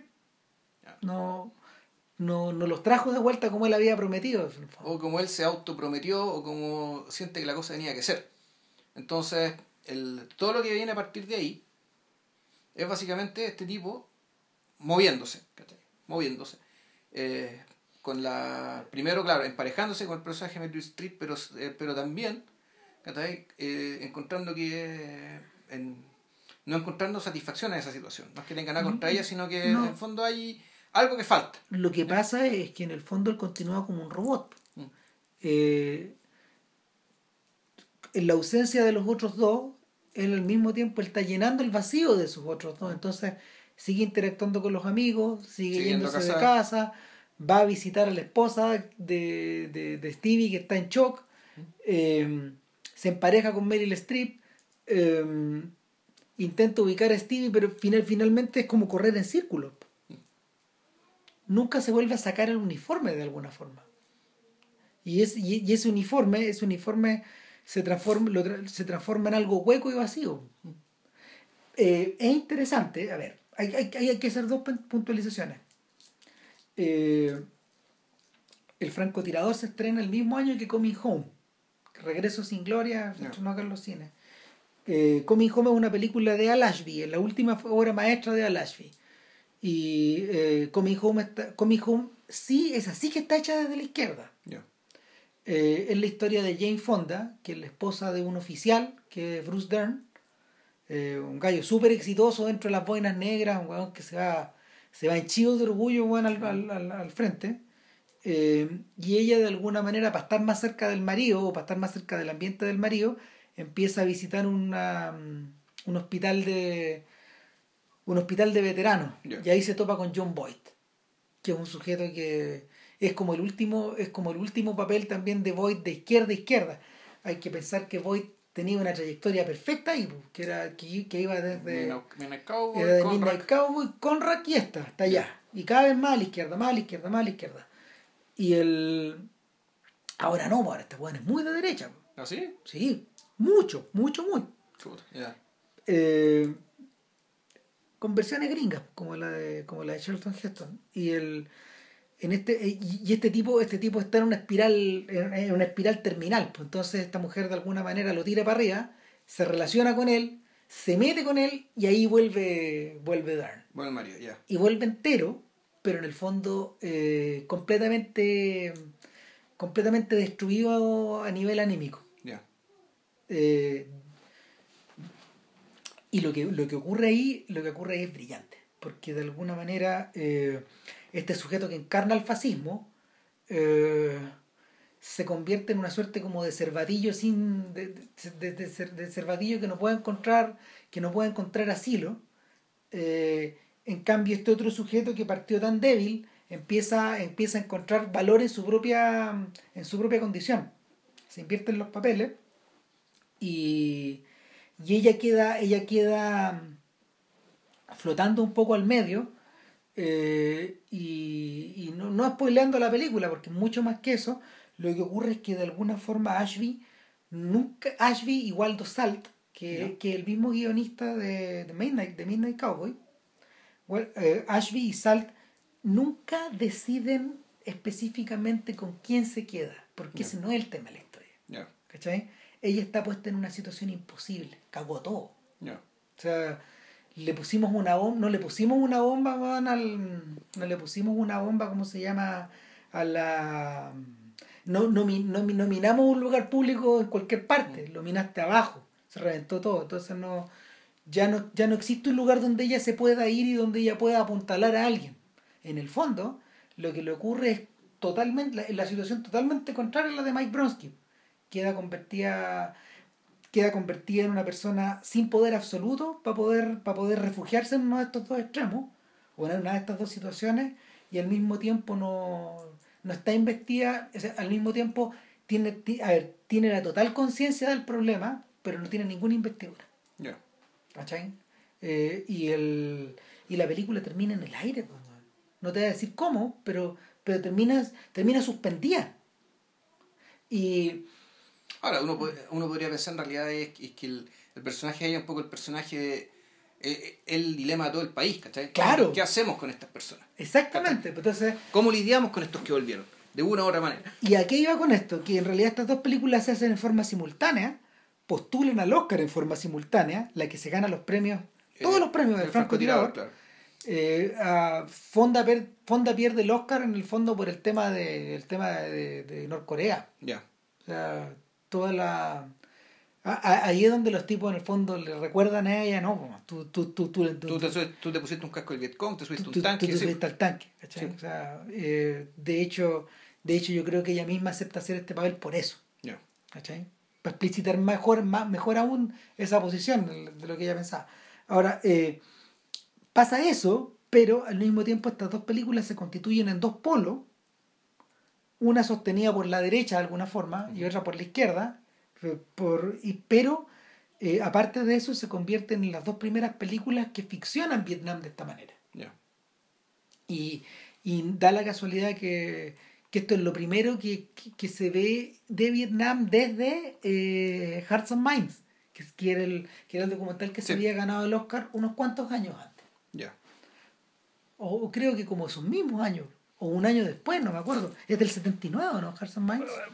Sigue hablando, yo lo busco. Por ahí, bueno, el- pero sí. el, el punto es que se convierten en las dos primeras obras mayores. ¿Qué es lo que ocurre después con Vietnam? Después de, después de eso viene, después de, de eso viene el, viene el, el ficcionado de Vietnam. Viene Desaparecido en Acción, Los Rambo, eh, Eh, puta, viene El 4 de julio. nació en- Claro, pero eso yo creo que se- eso, eso es Maya, todavía es la vuelta. De alguna manera Stone rescata, No, salva. And Minds es el 64. 74, ¿viste? Ya, si no estaba tan perdido. El, el, el cuento es que de todas esas viene, viene esta idea de esta idea ficcionada de ir a rescatar, cacha lo que se inventa Hollywood, es fascinante. Esta idea ficcionada de ir a rescatar a los tipos que dejaste atrás. Como que, como que, como que Hollywood agarra la última sección del francotirador y la convierte en una suerte de subgénero. ¿Cachai? Ahora, no fue el francotirador, fue Reagan. Fueron estos huevones, los, los, tipos de, los tipos que estaban más corridos más a la derecha, los que insistieron en la teoría de que existían, de, que habían aún eh, desaparecidos en acción. Y los Mia y los Pau, tenían estas dos siglas. Para estos efectos, la película más interesante de esa es una hueá que se llama Common Valor, que, es, que está protagonizada por Jim Hackman, que es un gallo que junta todos sus ahorros para contratar una suerte de mini batallón con el cual ir a rescatar a su hijo. ¿Cachai? Que, que a él le llegue el soplo de que su hijo está en tal parte. ¿Cachai? Eh, eh, de alguna manera es como la... Eh, de alguna manera anticipa esta película de... Anticipa esta película de Tommy Lee Jones de la que hablamos la otra vez. El Valle de la. Claro, en el Valle de la. pero, pero, lo que ocurre ahí es que en el fondo el personaje de Hackman va a lo John Rambo, digamos, y arman la weá y van y rescatan al hijo. El tema es que quiere el hijo. Eh, no, el hijo era uno de los prisioneros. no, pero lo interesante es que era el hijo que fue a buscar el buen que encontró la vuelta. Mira, la, la, película, como un filme de aventuras también, de, un, de, un, drama, está bastante bien hecho, pero, pero no es más que eso. Eh, juega de acuerdo a. Es, wishful thinking, juega de acuerdo a la, a la consumación de estas fantasías. Es, la, es la consumación total de estas fantasías. John Milius, por ejemplo, es un tipo que podría haber hecho esta weá, pero es, harto más artista que eso. Entonces, como que de alguna manera el sujeto relativizó todas estas cosas y lo convirtió, lo convirtió en una parábola más enredada, que, mm. que esta cosa de la invasión rusa, eh, esta película de cuando, cuando, los rusos invaden Estados Unidos. América. Eh, claro, claro. América con K, ¿no? Se llama Red, Red, Down. Ah, ya. Red Down se llama. Es que es una serie, creo que el mismo Chris Christopherson, que era muy. que se llama América con K. Sí, me acuerdo. Yo no vi esa weá en todo caso. No, no, no, esa weá. Esa weá Christopher, Christopherson la hacía por las lucas. Me imagino. Entonces, eh, lo, que ocurre, lo que ocurre ahí es que finalmente Vietnam en esa década, en los 80, eh, se transforma en lo que Corea fue en los 60 y lo que la Segunda Guerra Mundial comenzó a hacer a final de los 50, material de ficción. Sí. ¿Cachai? De alguna manera Stone sacude eso con Pelotón y nacido el 4 de julio. Pero, pero es un weón que está, está mucho más a la izquierda. Hmm. Está mucho, mucho más a la izquierda. Entonces, el, para estos efectos, para estos efectos es una cosa que le sirvió más a él para, para, para sus propios propósitos que como una visión general de, de, de cómo la industria estaba viendo esta cuestión. Hmm. Ahora, eh, lo que... Una cosa que es muy llamativa del 4 de julio es que es una película con muy poco diálogo. Sí, una película donde se habla muy poco. Mm. Es una gran película. Yo la, yo la vi hace unos años me impresionó mucho. Yo la vi hace tres semanas y me llamó la atención el, lo, episodio que era, que no recordaba, el, carácter sobrenatural del personaje de Mike Bronsky, que, que, tiene un nivel de intuición de su, su, incapacidad intuitiva. Ah, no, tú estás hablando de Franco Tirario, estás hablando todavía del 4 de julio de Roncovic. Ah, no. Ah, bueno, no, sí, pues bueno, volviendo a esta cuestión, sí, pues el carácter episódico se hace más tremendo al final. Pues. Donde se habla, se conversa poco, donde efectivamente De Niro es básicamente pura mirada, actitud y postura. Realmente no necesita hablar. El, único diálogo importante que tiene es al final de la boda, cuando se saca, se van sacando la ropa en la calle. Es que ahí está hablando él. Y, ahí, y de hecho, está fuera, a ver, es como si el pastor se hubiera sacado los hábitos, literalmente está en pelota, Y está corriendo en pelota por la calle, y al correr y al cansarse y al, al, extenuarse y al acostarse en esta, en esta, cancha de básquetbol, claro, eh, terminan ahí en, en el pilar, en el fondo. Eh, se abre, abre su corazón, pues, le dice, le dice a Nick que nunca le vuelva a decir tampoco. O sea, todo transcurre tan rápido, le dice transcurre tan rápido que no soy capaz de procesar todas estas cosas. Claro, en ese sentido es parecido a la, a la epifanía que tiene el personaje John Hurt en la grabación, cuando están todos eufóricos de, las puertas de Harper, claro. Entonces él está diciendo, bueno, bueno, se acabó. Cagó todo. Se acabó, se acabó. O sea, lo que venga después ya es muerte, ¿cachai? Porque ya... No hay nada mejor que no hay nada mejor que esto. No hay nada mejor que esta Golden Age. Exacto. Eh, y en el hacia el final, hacia el final del francotirador, eh, mi sensación es que la película se va volviendo de alguna manera cada vez más elegíaca, o, mejor dicho, cada vez más... No elegíaca el término, lo que pasa es que se va volviendo cada vez más abstracta, como que en, como que en realidad ya él no tiene, no tiene tiempo ni tiene Chimino y, y su equipo no tienen tiempo como más que para Hay que cerrar. Hay que cerrar, Hay que cerrar, pero para, tra- claro. para trazar, hay, para cerrar hay que trazar lo- los mínimos elementos para poder construir este infierno al que estamos descendiendo. Claro. Y ahora, no sé, pues esto está ejecutado a todo chancho. Está, está- hay una toma famosa weón, de, cuando están en este en esta suerte de garito donde los sujetos se disparan, que está que Vilmos Sigmund le ilumina poco menos que como Con la- antorchas, pues. no, no, hay, no, hay un momento en que le iluminan como la ronda nocturna, Sí. la iluminan los Rembrandt, donde hay como 25 compadres en el plano. Sí. Y todos en unas posiciones distintas, moviéndose, es impresionante, weón. Ahora, eh, para ese entonces el personaje, el, el mismo personaje de Nick está convertido en una suerte de sombra. po. Ya no es él. No, pues no es un personaje ya. Claro, entonces es una especie, una especie de autómata, ¿cachai? Al cual el, ah, lo tienen que ir a buscar. Pero es personaje con que no se puede razonar, es una escena bien triste, en el fondo, porque es una... También es como... Es, un bromas, un poco un bromas. eh, En cierto sentido es como una especie de ruptura. De dos personajes que en realidad la relación más fuerte de la película es, es entre ellos. O sea, de hecho, esa es la historia de amor. po. Sí, pues. Eh, tanto así que Robin Hood hablaba de hablaba o sea, Ro- Robin Hood en, en la época en que él escribió ese libro él había salido del closet como homosexual y, y él y él hace una lectura gay de, de toda esta relación también Ya, ¿cachai? como que él la explora la explora la explora y hace sentido también. Eh, el, sobre todo sobre todo porque hay hay claramente un componente pasional que va siendo desarrollado y que y que explota ahí precisamente porque De Niro ya no tiene contraparte no hay no hay quien le conteste porque siempre hubo diálogo entre los dos Sí. hubo momentos de intimidad donde donde los donde uno uno le hablaba o el otro le hablaba ¿cachai? Y, y cuando ya no existe eso ya hace crisis nomás Entonces, puta, claro, aquí está todo pensado, como decís tú, muy económicamente, se van cerrando estas puertas, ¿cachai? Va a rescata al rescata a un amigo que se pierde en, su, en la autocompasión, que es Stevie, el personaje de eh, estaba de John Savage, que está en, un, en, un- en una especie de, de- de internado para, para veteranos, ¿cachai? Que, está que no quiere salir porque lo define como una especie de spa Claro. Y él no quiere salir porque está bien ahí eh, complaciéndose, digamos, ¿cachai? Que encontró una, una nueva comunidad, pues una, una nueva comunidad básicamente de autocompasión, digamos, ¿cachai? A la, a la cual eh, Chimino se refiere, ¿cachai? En, el, en Manhattan Sur. sí Hay, hay una parte en que se habla de esto, muy a la pasada, ¿cachai? Porque, eso, porque Manhattan Sur es una novela que era harto más grande y que tienen que tratar de, tratar de meter todo el elemento de la jugar a la mala. Entonces, claro, esa es una especie de, de ese infierno, ¿cachai? Puta, va, va el personaje Mike Bronsky, lo saca de ahí. Después va a sacar a este otro personaje, entonces, eh, y lo saca, los reúne a todos, ¿cachai? Y reunidos todos, los sobrevivientes, y también los vivos y los muertos, o sea, también con sus muertos, ¿cachai? Que están que se, se trae la tumba, digamos, que se trae, ¿cómo se llama esto? A Nick se lo trae muerto con el, claro sarcófago. esta película que empieza con un matrimonio termina con un Termina con este funeral y termina con el post-funeral.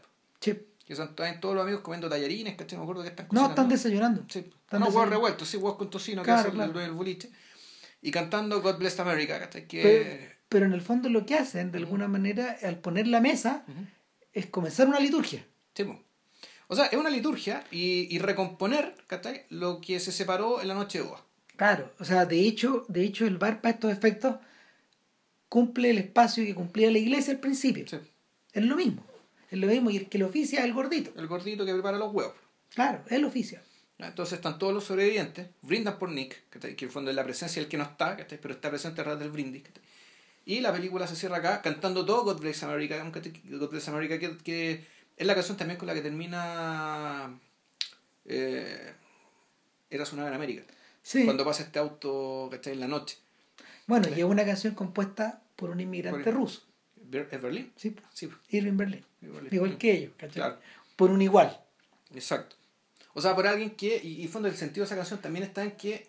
eh, no hay un sentido de que América te protege po. No, no, en realidad no es eso. Tú, en el fondo, lo que, lo que te está diciendo es que es la pérdida, en nombre de América, lo que te hace americano. Sí, sí, es verdad. Es la, sea- per- es la pérdida de tu nación y de tus raíces en nombre de América la que te hace Es americano. que, no, es que tú seguís siendo ruso. El punto es que Sí. no, tú lo que perdiste es la pérdida de tu amigo. O sea, cuando tú perdís sangre por tu país, por ese país, y ese país es tuyo. ¿Cachai? Bueno, eso está al centro de eso está al centro de, de la siguiente película. Y yo creo que ese es el- esa es la razón por la que este gallo hace de, John, de Johnson County War. A ver, el proyecto de, el proyecto de The Johnson County War es, una, es un proyecto que él tenía antes del francotirador.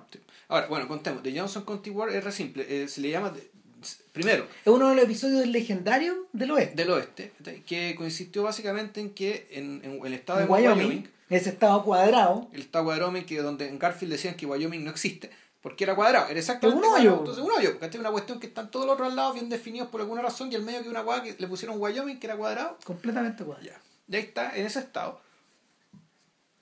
Había una concentración importante de inmigrantes, puta, había alemanes, rusos, húngaros, distintos lados, Claro, era un melting pot. un melting pot y en un condado en particular vivían muchos de estos de, de estos de estos inmigrantes que tenían pocas tierras y cuando la cosa se ponía brava la crisis económica y estaban sin plata tenían que aplicar eh, eh, aplicar el abigeato ¿cachai? En, a, las- a los fondos de los grandes terratenientes No, si iban en la dura nomás. Chao. y se mandaban las vacas y se las faenaban y así comían ¿cachai?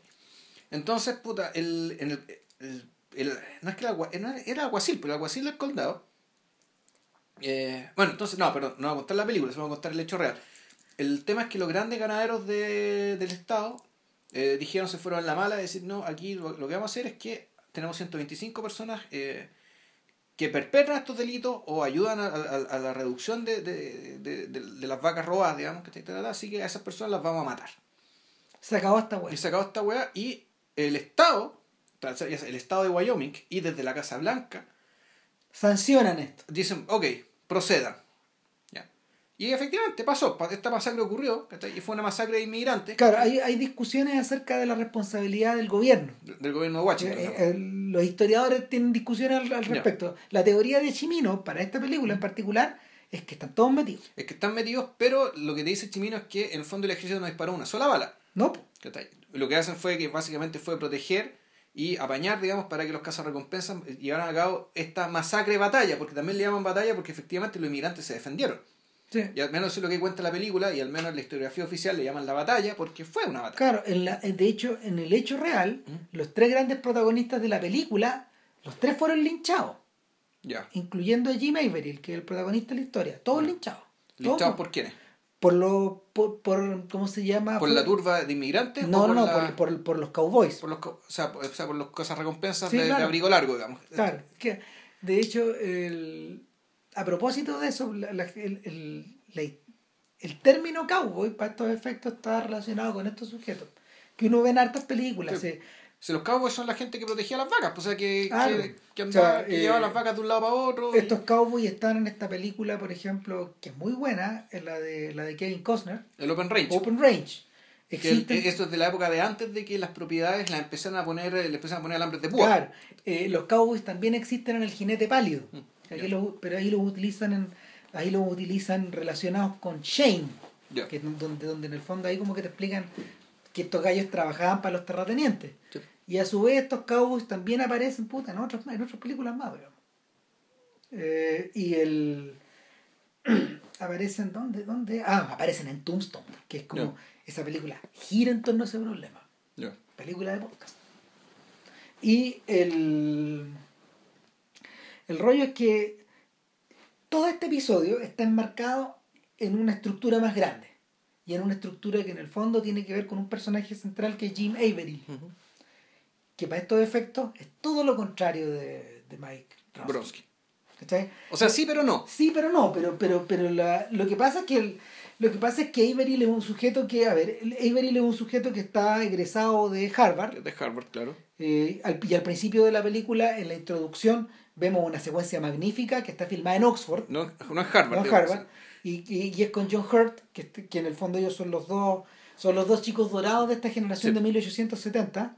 Eh, a Hurt lo, lo eligen, Para que dé el discurso. claro, y no es cualquier persona, es Joseph Cotten. Joseph Cotton, que el, el, el, el reverendo, el, fondo- el rector de, Claro, y, y yo creo que la conexión de Cotten es, es- es directa, está directamente realizada, sea, está, está directamente pensada eh, de cara a, a The Magnificent Ambersons, porque él es el protagonista.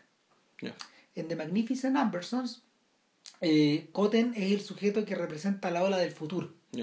Es el sujeto que es el inventor en la película, eh, el que en el fondo se enamora de la chiquilla de los Amberson, pero pero o sea, de, la, de, de, esa, de esa familia bien, pero que a su vez es, es em, al no ser de la sociedad de alguna manera es marginado. Es marginado y finalmente él no se casa con ella. Y, y siempre está mirando, siempre está mirando como por fuera de la ventana. Pero, pero, pero lo, que, lo que él mira, lo que él mira en el fondo es la decadencia de estos Ambersons que no se pueden poner como al... Sí, que no se pueden adaptar, digamos, al, cambio de los tiempos. Claro, que en el fondo ese es el uno de los temas de Orson Welles.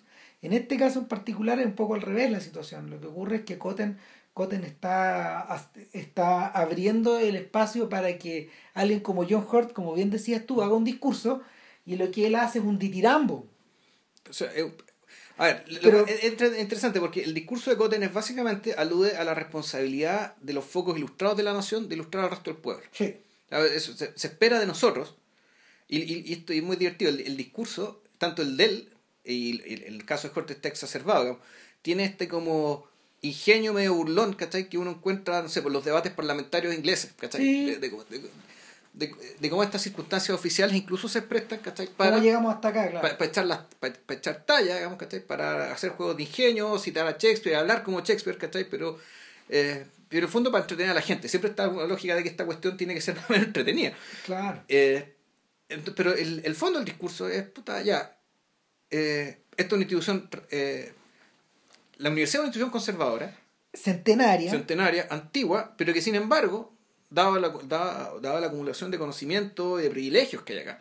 Entonces tenemos el deber de que eh, tenemos que expandir esto, tenemos que salir hacia afuera. En el fondo es la lógica un poco de la extensión universitaria tradicional. A nosotros nunca nos va a pasar nada, mm. pero eso no es garantía de que el mundo no le pase. Claro. En cambio, entonces John Hurt recoge el guante y él dice, bueno, en realidad no se puede esperar que nosotros por el hecho de haber salido de acá aspiremos a cambiar nada, porque en realidad el mundo en general funciona muy bien como está funcionando. Y, todo esto lo hace con, una, eh, con ejemplos, de, ejemplos literarios, ¿cachai? Muy divertidos. De una manera medio elíptica, versifica entre medio. Exacto, hace un verso entre medio, qué sé yo, pero, el, pero la lógica es que, eh, es que en realidad no se puede esperar tanto de los jóvenes por muy privilegiados que seamos. Eh, pero también hablando, y eso después se da cuenta, digamos que toda la película, este personaje termina, eh, termina básicamente pagando por el pecado de que, de que él decía que todas las cosas estaban muy bien porque él no se daba cuenta de lo privilegiado que era. O sea, se daba cuenta de lo privilegiado, se daba cuenta de que su vida era muy, de que el estar ahí era un gran privilegio, pero no se daba cuenta de lo que realmente pasaba afuera. Y lo que significaban las palabras del, del, del rector, digamos, ante, ante esa realidad. Y, y ahí pasa algo, en el fondo, que, que mientras Chimino va mostrando cómo estas tradiciones centenarias se ejecutan, esta, este, este suerte de vals en torno a una en torno a un parque. Que es una cuestión que absolutamente falseada. O sea, en el fondo tú decías, esto no pudo haber sido así. No, pero, pero en el... O sea, se ve con un esplendor, como tú me decías, cuando tú, cuando tú me mostraste Duelo al Sol, ponte tú esta escena del, del salón del Duelo al Sol. Claro, un salón donde un salón amplificado, donde hay, tamaño... Donde 1500 personas Claro, es, dura, tiene kilómetros de largo. Claro, entonces tú decís, joder, esta weá no era así. Esa es la misma sensación te da cuando ves el baile de toda la gente bailándose, bailando el Danubio Azul que está alrededor de un árbol gigantesco en el patio de Oxford. Tú lo que ves es una puesta en escena. y al mismo unos tremendos traveling. no, de una manera elegantísima. Es bellísima la escena. Em, pompa. Sí. Eh, y, y, aparte, bueno, y aparte de eso, esta suerte como de velatorio que hacen en torno a un árbol que está decorado y al que había que quitarle algo. Hay que sacar una especie de, de, de, de un paño, una, una guirnalda, una, claro. Y, un lazo. Imagínate que ese sea el árbol del conocimiento o el árbol de la virtud, lo que, tú queráis, pero en el fondo eh, el que la saca es Jim Averill. Claro. Y de alguna manera Averill es el sujeto llamado a cumplir eh, llamado a cumplir o a ejecutar el mensaje de Cotten en el mundo real. Exacto. ¿Cachai? Eh, Corte, Wyoming. Ojo, entre medio, eh, en todo esto, además hay un flirteo con una muchacha. Sí, claro. Pero que eso es importante. No es cualquier persona, digamos, es una chiquilla que, a la que los dos miran en forma insistente. Claro, pero eso, eso no es lo importante. O sea, eso después, vamos a explicar por qué esto es importante. El, Efectivamente, corte y ya Abril 20 años más tarde. 20 años más. Está llegando en tren que también está fotografiado en... Maravilloso, sí. Sigmundson se excedió acá. claro, usando las persianas como recurso para que la luz entre, entre, entre, en, entre en líneas. claro, entre cortando el plano. Literalmente está cortando el plano. Como que, como que este efecto este efecto eh, no solo no solo contribuye como a colorizar el plano, sino que al mismo tiempo lo vuelve abstracto, lo corta, lo esta, esta imagen, esta imagen que mm, o sea, porque como es una, el, tú ves el pasillo hacia el fondo, entonces de partida está la perspectiva, ¿cachai? La Sí. perspectiva hacia abajo y además está esta luz que cruza en diagonal, ¿cachai? En- en- el efecto se cortado. reproduce muchas veces en la, en la película y esta es la idea de, en el fondo, a esta suerte de recreación hiperrealista del pasado, tú le agregas estas líneas y lo que tienes en el fondo es expresionismo. ¿cachai?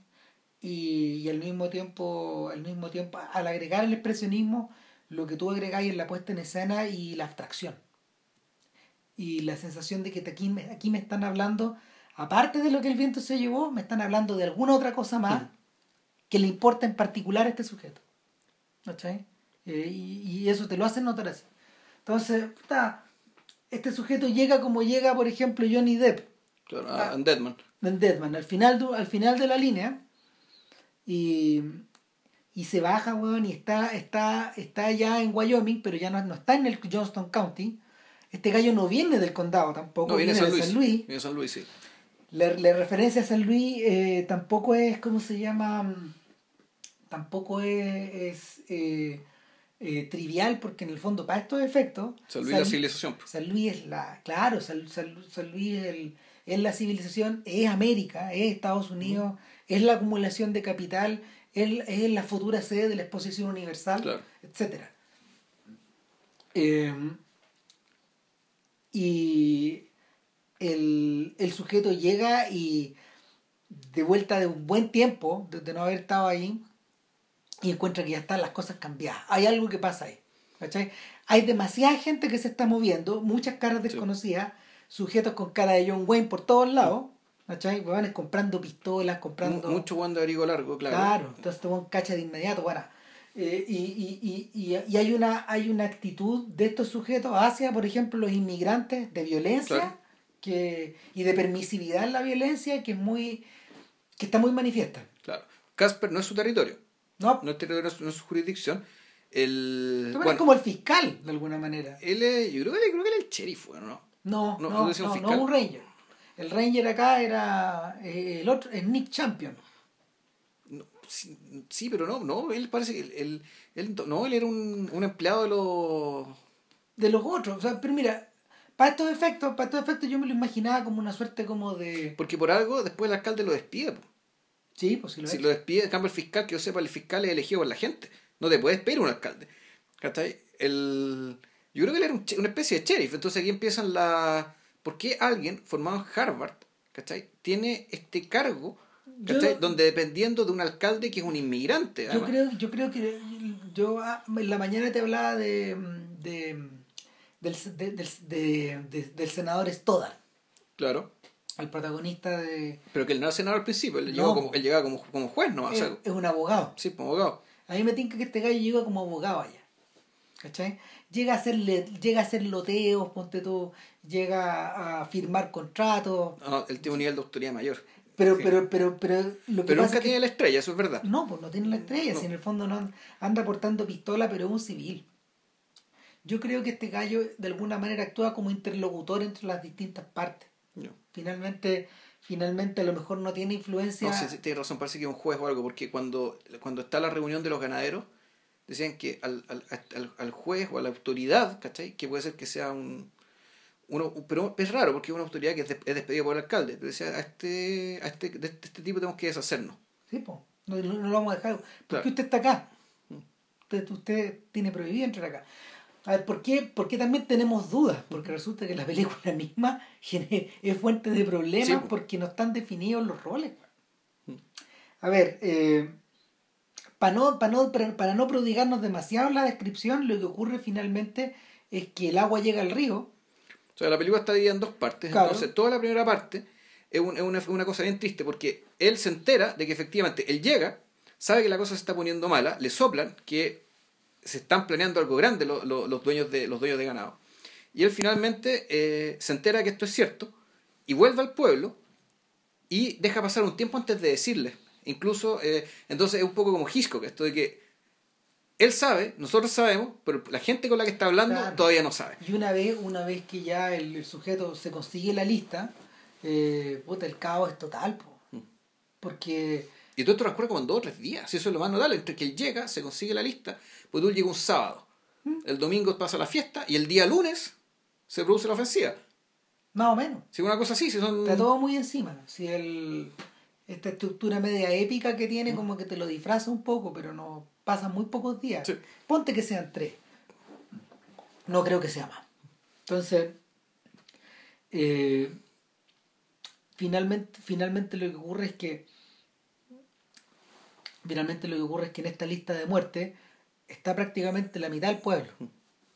Y, y entre, entre quedarse esperando a que los maten y salir a hacer la guerra, en realidad no hay, no hay, no hay, no hay por dónde perderse para ellos. Salvo que hay gente del pueblo que no está en la lista que quiere zafar por la suya, porque está por entregar a los otros.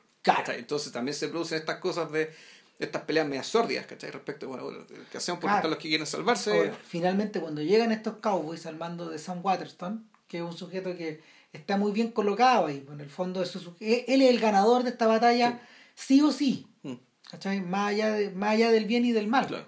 Él es el que va a quedar parado, o sus parientes van a quedar parados mandando en estos sectores. Claro. Y, y claro, finalmente cuando se produce la, cuando se produce la, el conflicto, eh, estos sujetos que están ordenados militarmente son prácticamente arrasados por esta turba también. Y la matanza es brutal. Y, y, y un sujeto civilizado como Jim Averill no puede hacer nada al respecto, más que elegir un lado Claro. eh, y al mismo tiempo eh, em, sobrevivir para estos efectos, pero, pero quedar intocado. po. Él no tiene nada que perder, porque su clase lo protege. O sea, él se expone, él pelea en la Sí. batalla, todo el cuento, ¿cachai? Pero una vez que termina, em, y dado que ya está un montón de gente muerta, como que en el fondo el conflicto termina ahí. Eso, eso es interesante, o sea, no, ya como que no importa si es que la gente que quedó, quedó, quedó gente de la lista que sobrevivió o no. En la película lo que te muestran es que ya se quedó esta cuestión, que la cagada hay muchos muertos. Es que lo que yo, lo que yo sé de la Johnson County War es que la cagada fue tan grande que el gobierno finalmente finalmente mandó a pararla, pues. Ya. O sea, no. eh, esta demostración de impunidad, bueno, había que pararla de alguna manera muy vergonzosa.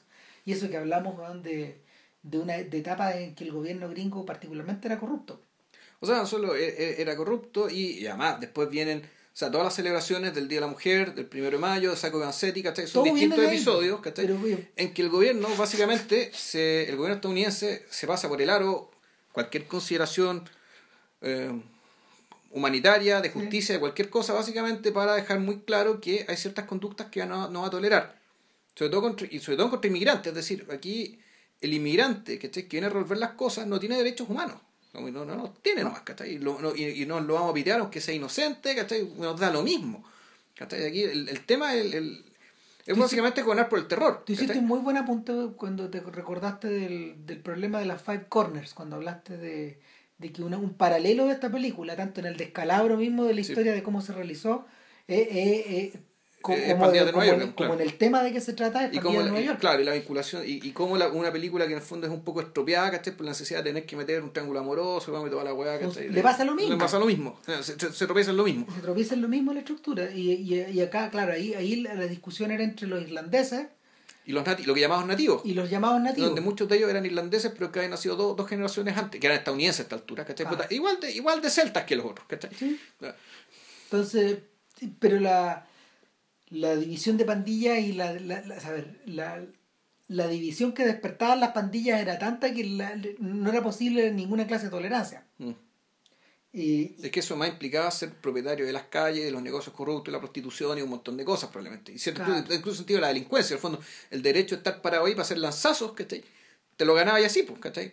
literalmente, o sea, de hecho, una parte de esta historia, y es por eso que le interesó a Scorsese, es toda esta multilateralidad que tiene la historia real, que eh, no, solo, no solo esto tiene que ver, no solo esto tiene que ver con el comercio, tiene que ver con, la, ma- con los inicios de la mafia, tiene que ver con los inicios de la policía y de los bomberos, y al mismo tiempo... Incluso con, incluso con, con los deportes, pues, o sea, el boxeo, esto que está Sí. relacionado con el boxeo, los, los entretenimientos, ¿cachai? Que ya se están los entretenimientos ya formalizados que se están dando. Lo, lo, yo estaba pensando, yo estaba pensando en, en la creación de instituciones como el Tammany Hall, que finalmente eran estas máquinas que acarreaban, que acarreaban votantes para ganar, para ganar, para ganar las elecciones y que terminaron conformando partidos. Bueno, y también contaban esto, el, y la película también se hacía cargo, como te tuve la, del el periodo de la guerra con los mexicanos, ¿cachai? Esto que llegaba el inmigrante irlandés, lo hacían firmar, ¿cachai? Ya, a pelear a México. Al tiro. al tiro, o sea, llegaban de un barco, lo subían a otro, firmaban, eran ciudadanos norteamericanos por la condición de que fueran a pelear a México. Y está toda la historia del batallón San Patricio. Entonces, esa historia. Este es un batallón de irlandeses, ¿cachai? Que al saber que pelean contra mexicanos, igual de católicos que ellos, se pasaron de ando. ¿cachai? Y pelearon por los mexicanos. Entonces, el devolviéndonos a las puertas del cielo. Hoy sí, perdón. No, no, no, pero, no, pero de lo mismo si para estos efectos sirven las dos comparaciones, pero cuando uno se devuelve a las puertas del cielo y, ya cuando tenés la historia similar y te concentráis en la puesta en escena, ahí es donde empiezan las complicaciones. O sea, mira, la puesta en escena para mí no tiene ningún problema, es decir, todo lo que tiene que ver con encuadre, fotografía, música, ¿cachai? Uso del entorno, es, es, maravilloso, es impecable o es una cosa que eh, que realmente te eleva el espíritu. Es de no creer, claro.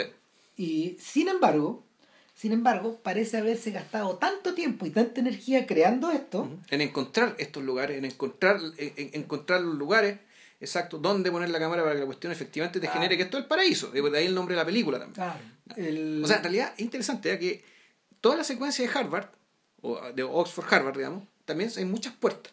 Siempre estás pasando puertas, ¿cachai? Siempre, el fondo que siempre está entrando, entrando, saliendo de algo. Sí. Después llegamos al paraíso mismo, que es el fondo del entorno natural de este Wyoming, eh, donde el, boli, el, el, el, boliche dentro eh, el boliche está al frente de la iglesia que es como el town hall es el como gimnasio es como una especie de gimnasio por lugar de asamblea el lugar que tenían las catedrales en la época medieval claro la catedral de este lugar se llama las puertas del cielo pero, pero, no es la misma iglesia, la iglesia está al frente. No, claro, la iglesia, No, la iglesia no es. Sí, Es, este otro, es, un lugar más grande que la iglesia. Es este otro lugar, porque está iluminado como en las películas mudas, está iluminado con sábana. Claro. O sea, que parecía ser un lugar con estructura con sábana, o sea, con tela. Con tela. Que fuera tela lo que, lo, lo que la separaba. Claro, o sea, eh, la voluntad teatral de la puesta en escena lo obliga para que en el fondo eh, dos, de los, dos de los set pieces importantes de la película transcurran ahí. Uno es la maravillosa secuencia de los patines. Del, baile. O sea, que el, primero el baile eh, de los patines, que en algún momento eso es muy interesante porque eh, en algún momento el personaje Chris Christopher, el protagonista, Averil, sale con, la, sale con su amante, que es la prostituta francesa, Emma Watson. Es muy interesante, que hay, hay franceses que se, llaman Watson. No, está lleno de personajes que se sabe que son extranjeros y que tienen el apellido cambiado. Sí. Que parece una práctica muy común y en, en barrio chino, eh, perdón, en, Manhattan Sur también es, es, un, es, un, detalle importante el tema. Esto del americano que se cambia de nombre, pero no porque sienta vergüenza de lo que es, sino básicamente una forma de acelerar su, su asimilación.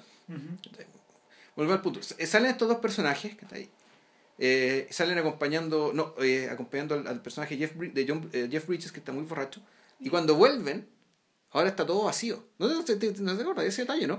que se salen en medio de la fiesta salen y cuando vuelven a entrar está todo vacío y se produce la escena del vals. Sí, lo que pasa es que, lo que, pasa es que eh, las puertas del cielo en realidad no está narrada con una estructura lógica.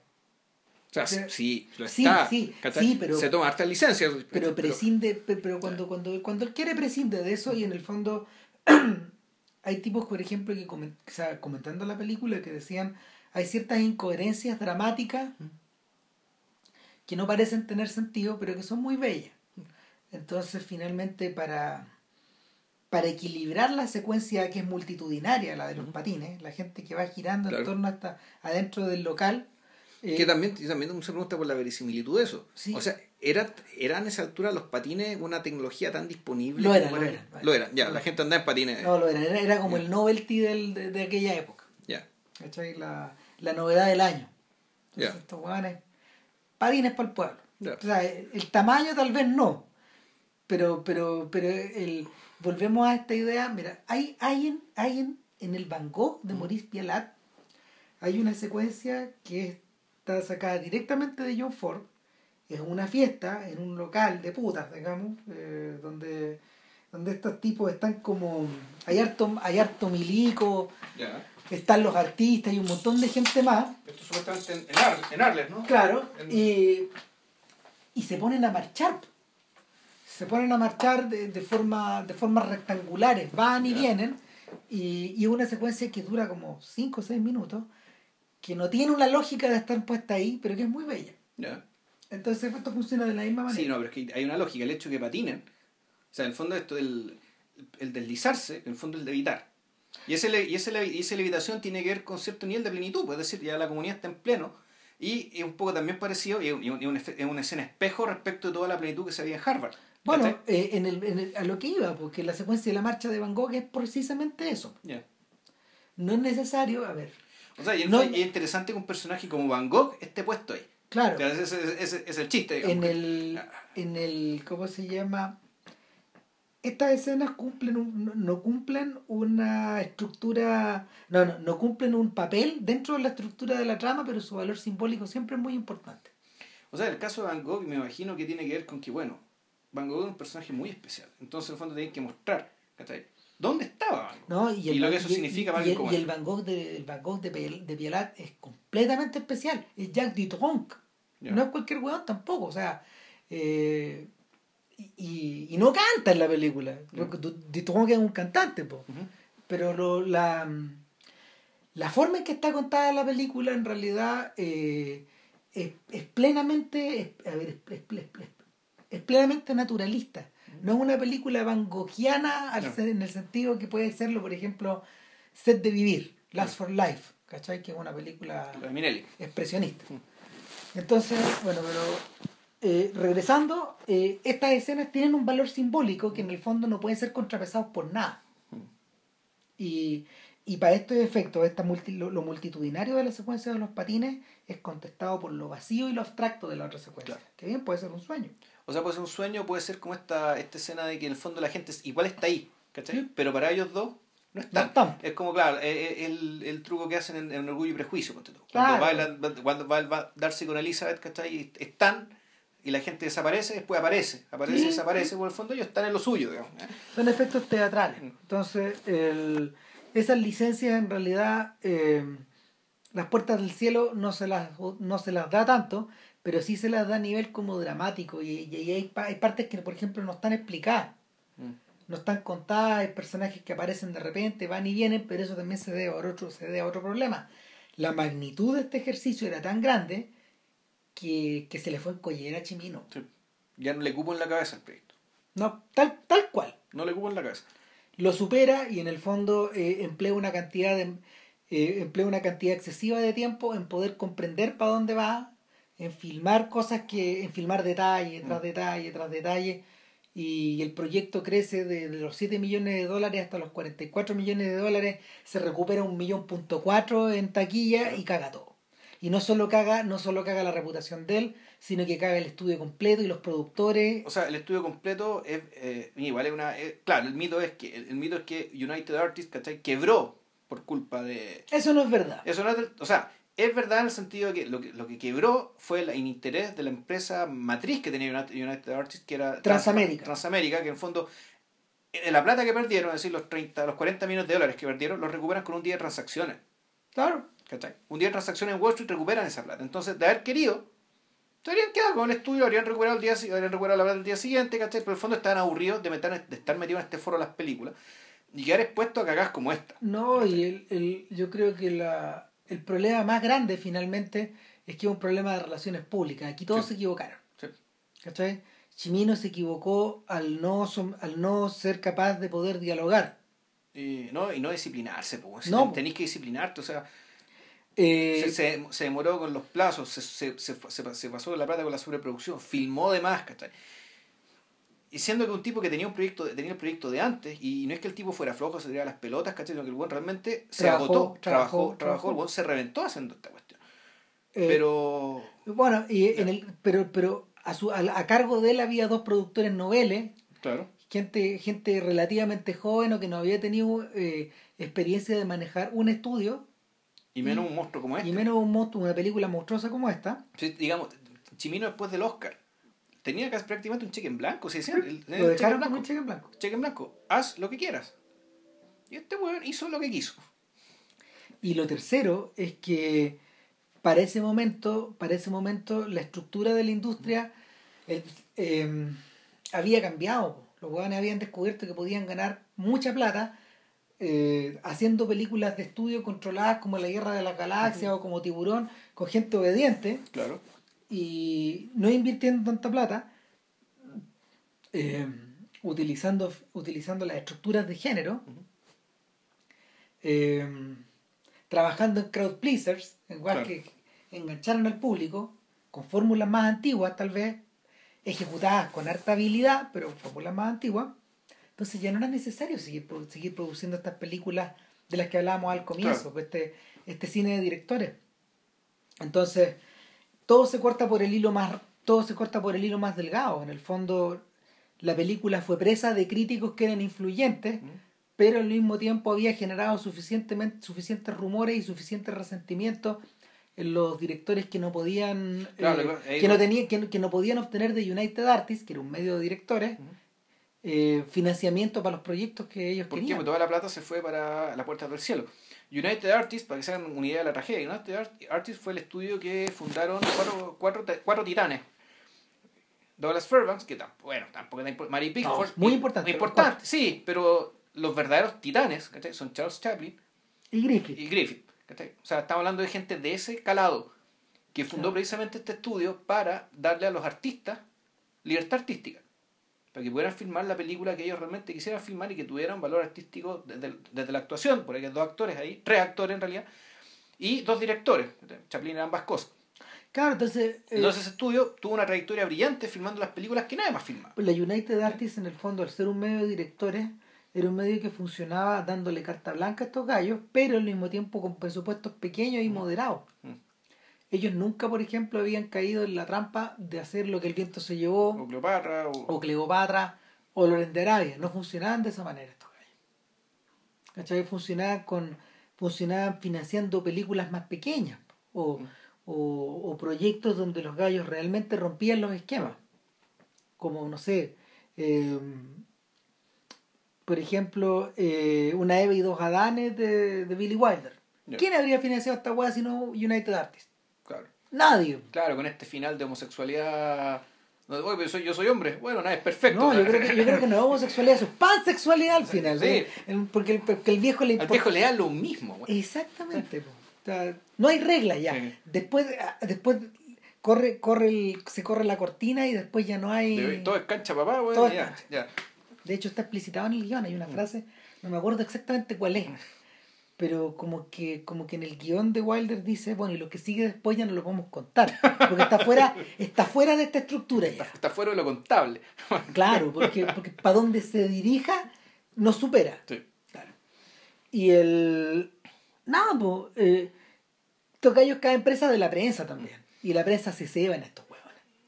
Sí, es decir, en el fondo, lo, lo- lo que les pasa, lo que le pasó al- al- al- a las puertas del cielo es lo que básicamente le pasó a los, a los inmigrantes que terminan, que, que terminaron muriendo. Es decir, son la gente que permitió el desencadenamiento de cierta violencia que ya estaba acumulada. Sí. Se convirtieron en chivos expiatorios de algo. ¿cachai? Y lo que pasó después, bueno, ya viene otra historia. Es un poco otra historia. Ahora, yo quiero volver a la- al, al tema de la pertenencia, eh, al, al tema de la pertenencia en el fondo y la programación. Esto, el, el- el- el- el- la historia de personajes que básicamente no son movidos por su propia voluntad, sino que en realidad están movidos en lo profundo, ¿cachai? por la pertenencia a una comunidad que ellos no eligieron. Que eso, es lo que, que eso es lo que le interesa a este huevón y, y, y yo creo que lo- lo- el- los contrapesos ahí son dos nomás. O sea, James Avril, un personaje que te muestra toda la secuencia de Oxford, de Oxford, digamos, Oxford a Harvard, es para decirte que este sujeto, por muy por mucha simpatía que tenga por estos inmigrantes, el tipo nunca dejó de ser un privilegiado, ¿No? nunca dejó de pensar como privilegiado, y eso es lo que determina un elemento que es súper importante en la película, que es que por qué él no se casa, digamos, con su amante francesa prostituta de, de Isabel Huppert. Porque ya Huppert. venía casado. Porque él ya estaba casado. Eso y estaba casado con la misma niña. ¿cachai? con la cual, digamos, se estaba flirteando digamos, mientras pasaba todo esto ¿cachai? En, en, en, en Oxford Harvard. En Es el, decir, en el fondo Averill se parece a Newland Archer, el protagonista claro. de la edad de la inocencia, que sigue casado con, con, con su con la novia, Como- con, como la, Ryder, con la novia que le buscaron, Exacto. de alguna manera. Nunca se separó. Y, y aquí ni siquiera, porque él no se la buscó, él se la encontró, pero él tenía que ser fiel a su esposa, pero también tenía que ser fiel a ese momento de felicidad donde en su condición de privilegiado, digamos, de la sociedad, puta, era un uno de los elegidos y era el elegido dentro de los elegidos que estaba ahí. Claro. Fue un tipo que no tenía margen para zafarse eso. Él tenía margen para ir, estar con los pobres, para Le pelear dicen, con le ellos. dicen a él. Sí, pues. Algunos se lo dicen, tú sí, tú eres una bajista, en el fondo, te lo dicen así, pero en el fondo No, tú, claro. tú que eres de los ricos, de, tú que eres pobre, que estés por los pobres, pero igual rico. ¿Para qué estáis alojado? ¿Para qué estáis alojado en estas barracas? Si no soy de estas barracas. Se lo dicen. Claro, sí. Ah, igual él tiene una pieza aparte dentro de la farraca. Sí, está alojado con todos los demás, obvio. Claro, su amigo le tiene una pieza arriba. Claro. Pero, y hay otra parte en que el personaje de, de, de John Hurt es un personaje que es una especie como de abogado de estos, de, de estos, de estos, de estos terratenientes, a los cuales desprecia profundamente y para básicamente eh, lidiar con esa prostitución espiritual, digamos, y material que tiene hacia esta gente a la que desprecia, el se alcoholiza. Eh, Y se cubre, se cubre, se se cubre. suicida. Termina dejándose, dejando que le lleguen las balas, ¿cachai? En la batalla final está ahí. Es un personaje bien lamentable, pero y en algún momento cuando se viene la masacre, ¿cachai? Al, pri- al principio, cuando le, se entera de la masacre, a él le dicen, pero weón, ¿qué hay que hacer tú? Y John Hurt le dice, weón, soy una víctima de mi clase. Sí. Entonces, el personaje de Averill se va como con desprecio, ya, bueno, adiós, weón, tu, tu. Pero el punto de la tragedia es que Averill también es una víctima de su clase. Pero no está consciente. Él no lo sabe, solamente se entera eso al final. Si la, el, Digamos, problema, en el epílogo, el digamos, el problema, de, del barco. el problema de es la tremenda lucidez que tiene al respecto. Ahora, no es el único lúcido. No, El otro, el otro gran lúcido es Nick Champion, que es un personaje que trágicamente está subdesarrollado en la historia. sí, exacto, es un personaje que, ya va más. O sea, de hecho, es tanto o más interesante que el propio Averill. Es un, Mm. es un personaje que es de esas tierras, probablemente también un inmigrante, a lo mejor Champion. Me da toda la sensación de que se cambió su apellido centroeuropeo y Claro. puso Champion. Claro. ¿Cachai? Oye, pero tú eres igual a nosotros, le dice un tipo. Pero estáis arriba del caballo. Claro. Nos estáis, nos estáis correteando. En el fondo, Champion es un sujeto que trabaja para estos terratenientes de una manera Es un organizada, digamos. Claro. Y él le dicen, mira, tal sujeto, sabemos que tal sujeto se roba una vaca, hay que ir a piteárselo. Y lo mata. Sí, él se lo pitea. Y así, así lo conocemos. Es una secuencia que también es maravillosa, lo vi a través de un hoyo, pues bueno. No, es increíble. No, eso, eso es maravilloso. El hoyo que deja la bala de la pistola, a través del hoyo lo veis yéndose de espalda. Es una de las grandes presentaciones de la historia del cine, weón. O sea, primero una sombra y después ¿cachai? la figura recortada a través de este agujero. Entonces, eh, puta, el personaje de este weón está, está transido por esta, esta suerte de traición primordial que él tiene. Claro. Donde, donde en el fondo no solo es un traidor a su, a su, a su clase a su etnia, también, digamos, a, su, claro. a su etnia, a su etnia más que a su clase, sino que, sino que mm, está perfectamente consciente de que eh, al estar aliado con los empresarios, eh, el estar aliado con los empresarios no le compra seguridad. No, claro. Pero es un personaje que al mismo tiempo es muy, no sé si llamarlo ingenuo, porque tiene cierta cosa como de ternura y conmovedora el hecho de que está aprendiendo a escribir inglés. Y que cuando lo ponemos en su casa, él, él empapela la casa porque él básicamente aspira a la civilización. Y la empapela con palabras. Claro, le empapela con palabras, con diarios, ¿cachai? Y con, como con folletos. Y ese es su papel mural. Pero él lo que aspira es, bueno, él hace que este lugar tan rústico sea civilizado. Para él la civilización es, algún, eh, la civilización es una especie de otro lugar, ¿cachai? Que no está aquí, pero en la medida que llegue, este lugar va a ser mejor. Y así tenemos que ir. Cuando él tiene esa, mirada que, es un- que es un poco ingenua, pero al mismo tiempo era la mirada al futuro. Es Y en ese sentido está en lo correcto. es la mirada de Tom Donifon. Hmm. El- el- O del juez, del juez, del de- juez Roy Bean. O del juez Roy Bean. Hmm. Tom Donifon es John Wayne en El hombre que mató a Liberty Ballas. Es el bruto de esta historia. Pero el bruto que sabe que ese mundo que viene no es para él, pero es importante que exista. Claro. Y él se sacrifica de una manera, digamos, él hace, él hace, él en cierto sentido se envilece, ¿cachai? o hace lo que no debe, ¿cachai? con tal de que eso ocurra. Claro, en ese sentido Averill sí también, se, sí, también eh, se refuerza esta idea de que Averill es Stoddard para estos efectos. Claro. Porque, Porque Stoddard también es una víctima de su clase. claro, y es una persona que, para la cual la civilización no es un mito, no es una utopía, sino que es su origen. Sí. Es él, él supuestamente encarna eso, él Viene debe del este. encarnar eso, claro, y viene del este. Entonces, puta, una vez, con todas estas cosas, con todas estas cosas funcionando al medio, daría la sensación de que las puertas del cielo tiene más carne. Pero no la tiene. Le falta, le falta. Tú sabes si le falta o de repente un poco que le sobra, ¿cachai? Hay, hay, hay, Hay temas una de desbalance. Hay, Hay, una hay que está desbalanceada al centro porque cuando te, cuando da la sensación, cuando, cuando tú tienes la sensación de que se va a poner a hablar de cosas serias, la película, la película no es que se torne naif, pero pierde tiempo, pierde ritmo, se distrae. Es que más que se distrae, lo que pasa es que eh, hay todo un tema, el tema del triángulo amoroso, ¿cachai? que se sostiene en parte por un hecho que es fundamental de la película, que es que Avril no puede traicionar su origen. O sea, es una cuestión que está central, que, que, que es de lo que se trata la película en buena medida. Y eso efectivamente redunda en el tema de la historia de amor y de la historia del triángulo, por una parte. Mm. Ahora, para mí donde la película realmente se cae, eso ya son en, en, en cierta- en ciertas soluciones dramáticas, ¿cachai? Que tienen que ver con escenas de acción que están absolutamente mal puestas. ¿cachai? Y no está hablando de la batalla final, sino que estoy hablando en el sitio, en la casa de... a la casa de Nate Champion, donde el personaje Looper la desperfina completamente y la convierte en una especie de heroína, weón, ¿cachai? Que puta, es una escena que en realidad no tiene... Patas ni cabeza. no tiene patas ni cabeza, No, claro, de una, es- una exageración, una inverosimilitud, ¿cachai? Que están... Pero era importante que ya pasara por ahí, ya tenía que pasar por ahí, tenía que llegar con la información. Y claro, pero este, este, este asalto a la casa contra dos personas nomás no resiste análisis. No, ¿cachai? Tal vez se presta para la, para la pandilla salvaje, digamos, ¿cachai? Que efectivamente es una cuestión, era una cuestión desbocada, ¿cachai? Y, y, y, y la película se trata de ese de- desbocamiento. la ¿cachai? película, en el fondo, la, la fuerza, Está todo hecho para llegar ahí. las energías disolventes de la película son las que echan a la- son el alimento de la Claro. historia. Claro, y eso no puede no terminar de otra manera. En cambio, en el caso de esta película, está absolutamente puesto, está mal puesto. Yo creo que tiene que ver con esta, con esta fantasía de, de Shimino de, de crear un super western, de, Sí. de hacer, de, de crear escenas. A ver, O sea, lo que, probablemente esta idea mal asumida de que para poder crear una, un, un filme, un filme como este, tienes que recurrir a lugares comunes del género. O sea, que- peor todavía, dado que te está haciendo una película sobre un tema del que no quiere hablar nadie, ¿cachai? ¿Quién va a querer hablar bueno, de una masacre de inmigrantes en tu propio país? po, ¿cachai? Un país que básicamente lo que se jacta es de ser el país más, eh, puta, más benevolente con los inmigrantes que ha tenido el mundo, que tampoco, eso tampoco es falso, ¿cachai? No. Dado, dado, digamos, ¿cachai? El, el nivel de inmigración que ha recibido Estados Unidos, ¿cachai? Y cómo los inmigrantes de distintas etnias han forjado, digamos, su, su densidad cultural, O sea, uno más que su identidad. Pero claro, este es un episodio con una mancha negrísima en su historia. Uno de los cowboys le dice al otro, "Ah, estamos cagados, o sea, los, los vamos a matar a todos. Y van a seguir llegando. Y van a seguir llegando, o sea, ¿para qué estamos acá? Mm. Bueno, por las lucas. Sí, claro. Me están pagando muy bien, pero lo que estoy haciendo no tiene No sentido. tiene sentido. O sea, esto es Sísifo. Esto es un Sísifo, weón, medio, medio, medio- Claro, medio- ellos mismos, ellos mismos se Sí. lo cuestionan.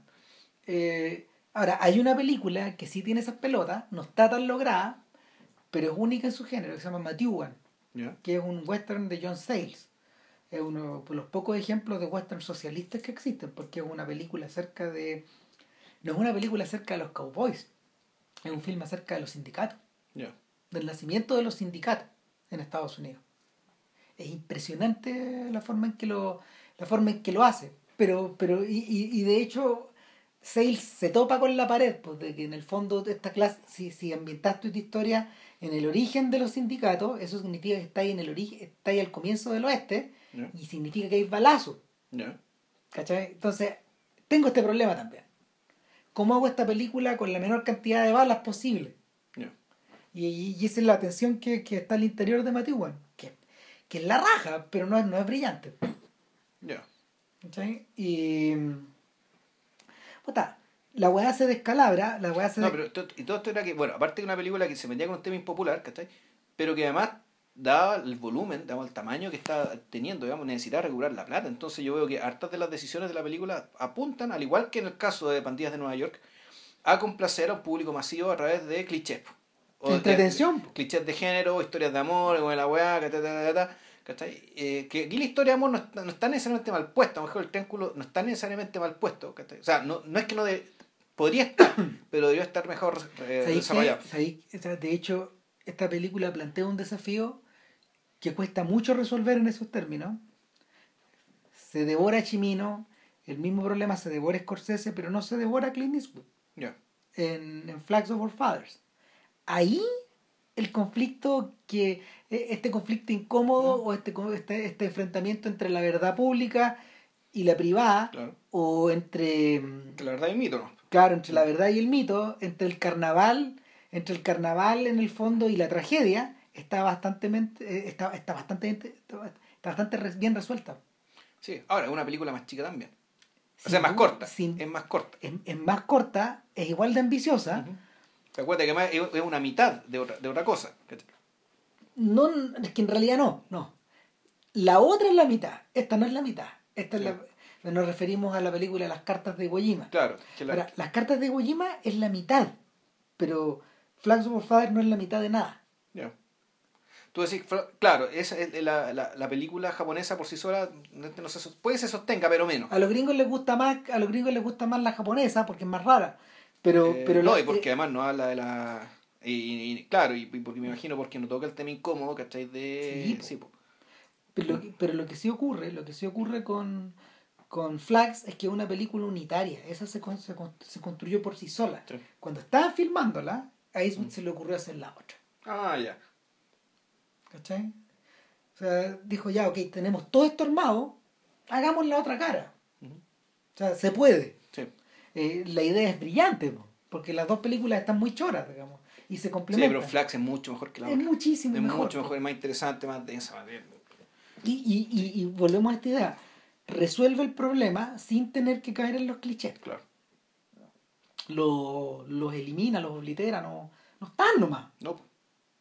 Hay una historia de amor, pero, pero una historia en el fondo eh, ocupa una orilla de esta historia nomás. ¿Cuál? No, o sea, el, el- el- esta, esta pareja, digamos. Sí, pero es que eso no es, una, Es no nada. no está- no es una historia de amor, es una anécdota. O sea, Sí, un hecho. claro. Sí, la gente se casa, ya. Sí, claro, pero, pero al centro, al centro hay otra cosa, al centro, Sí. es la tra- hasta el centro está la traición.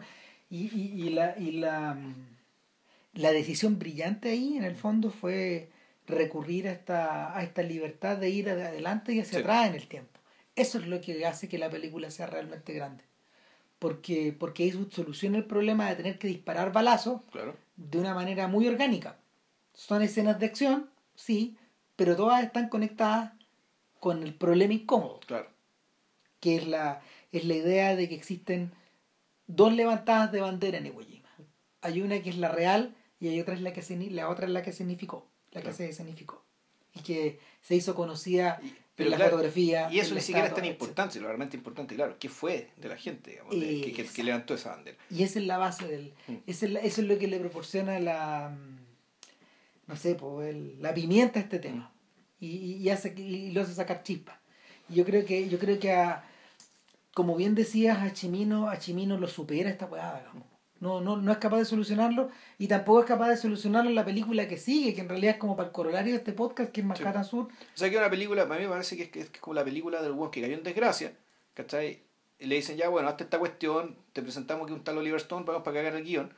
Él lo tiene, ya lo Él hizo. lo tiene a partir de una novela. Mm. Y eso también me parece que es muy notorio el hecho de que la novela, de que en la novela hay muchos más elementos que aquí en la película tratan de meter a la fuerza, ¿cachai? Así como con pincelas cortas. como tú bien ¿Cachai? dijiste, esto lo, lo de lo de mm, lo de Manhattan Sur eh, vuelve a repetir esta idea de que a Chimino le gusta crear eh, grandes frescos, pero acá está todo muy apretado y la verdad habría funcionado mejor como miniserie Sí, yo creo también. que como película y está esta idea de que en el fondo por ser gringo el protagonista Kowalski Eh, eh. Wichinski es- Stanley, Stanley Stanley pero entonces Wycinski. se le llama el nombre Stanley White. eso a, a propósito de los cambios de nombre Sí, pues, no, sí, por eso estaba pensando, ¿cachai? Pero un, un tipo que él dice, más de una vez, soy un estúpido polaco, ¿cachai? Y él dice que es polaco.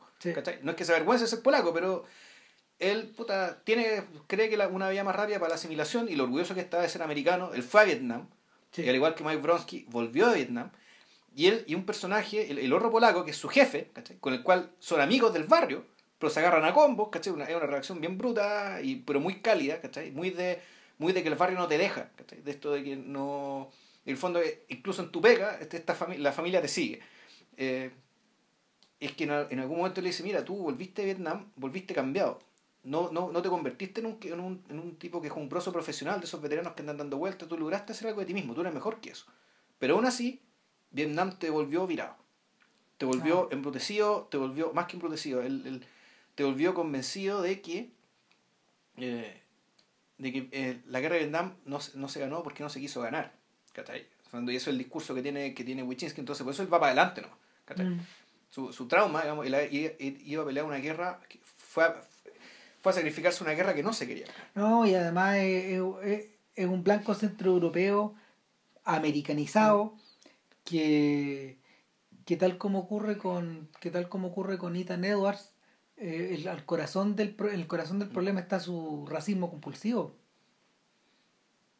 O sea, ¿cachai? o sea no sí está sí. no sí eso eh, eso está o sea de hecho Pero que el punto es que no, no sé si es un racismo hacia todo lo blanco, es un tema, es un tema que él... hacia todo lo amarillo No, es que también, por ejemplo, cuando habla del irlandés, puta, con esa cosa irlandesa que está, esa cosa inerte irlandesa que está sentada al lado Mm. tuyo, que es otro Paco que está ahí, con Sí. el cual se odian. En el fondo, más que. No sé si sea racismo en el sentido de que nosotros los blancos somos mejores que los otros, o mejor dicho, que él le atribuye a las etnias, a todas, digamos, ¿cachai? ciertas características. ¿cachai? Y por lo tanto, que a ti, a la gente la define la etnia a la que la pertenece. Puta, a ver yo, la yo la vi hace harto tiempo un par de años ya ¿ya? y antes no la había visto como en 30 años po. pero el a mí lo que me pasa con a mí lo que me pasa con la película es que en el fondo eh, el, el protagonista es tremendamente interesante está súper bien face- faceteado Sí.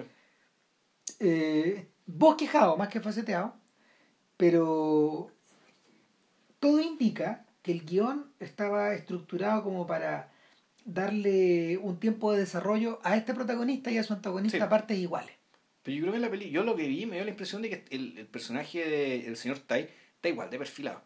O prácticamente igual. O sea, tiene igual de entidad, igual importancia. Sus que- decisiones, sus defectos, sus virtudes, sus problemas tienen más o menos el mismo carácter del otro. Entonces tú te, te alcanzás a dar cuenta de que estos dos personajes, por opuestos que sean, ¿cachai? están enfrentando situaciones similares. Mm. Y son tipos humanos más o menos parecidos. ¿cachai? Solo que uno es blanco y es policía, y el otro es hongkonés y es delincuente, un mafioso Claro. digamos, líder de una triada. ambos poseen ambos poseen una tremenda identificación con la etnia de donde salen Claro. Al punto de que el personaje de Tai es medio parecido al de Mike Bronsky de alguna manera se siente responsable de todo lo que rodea de todo lo que rodea Sí, pero tiene un problema. sí Tiene el problema de, de una...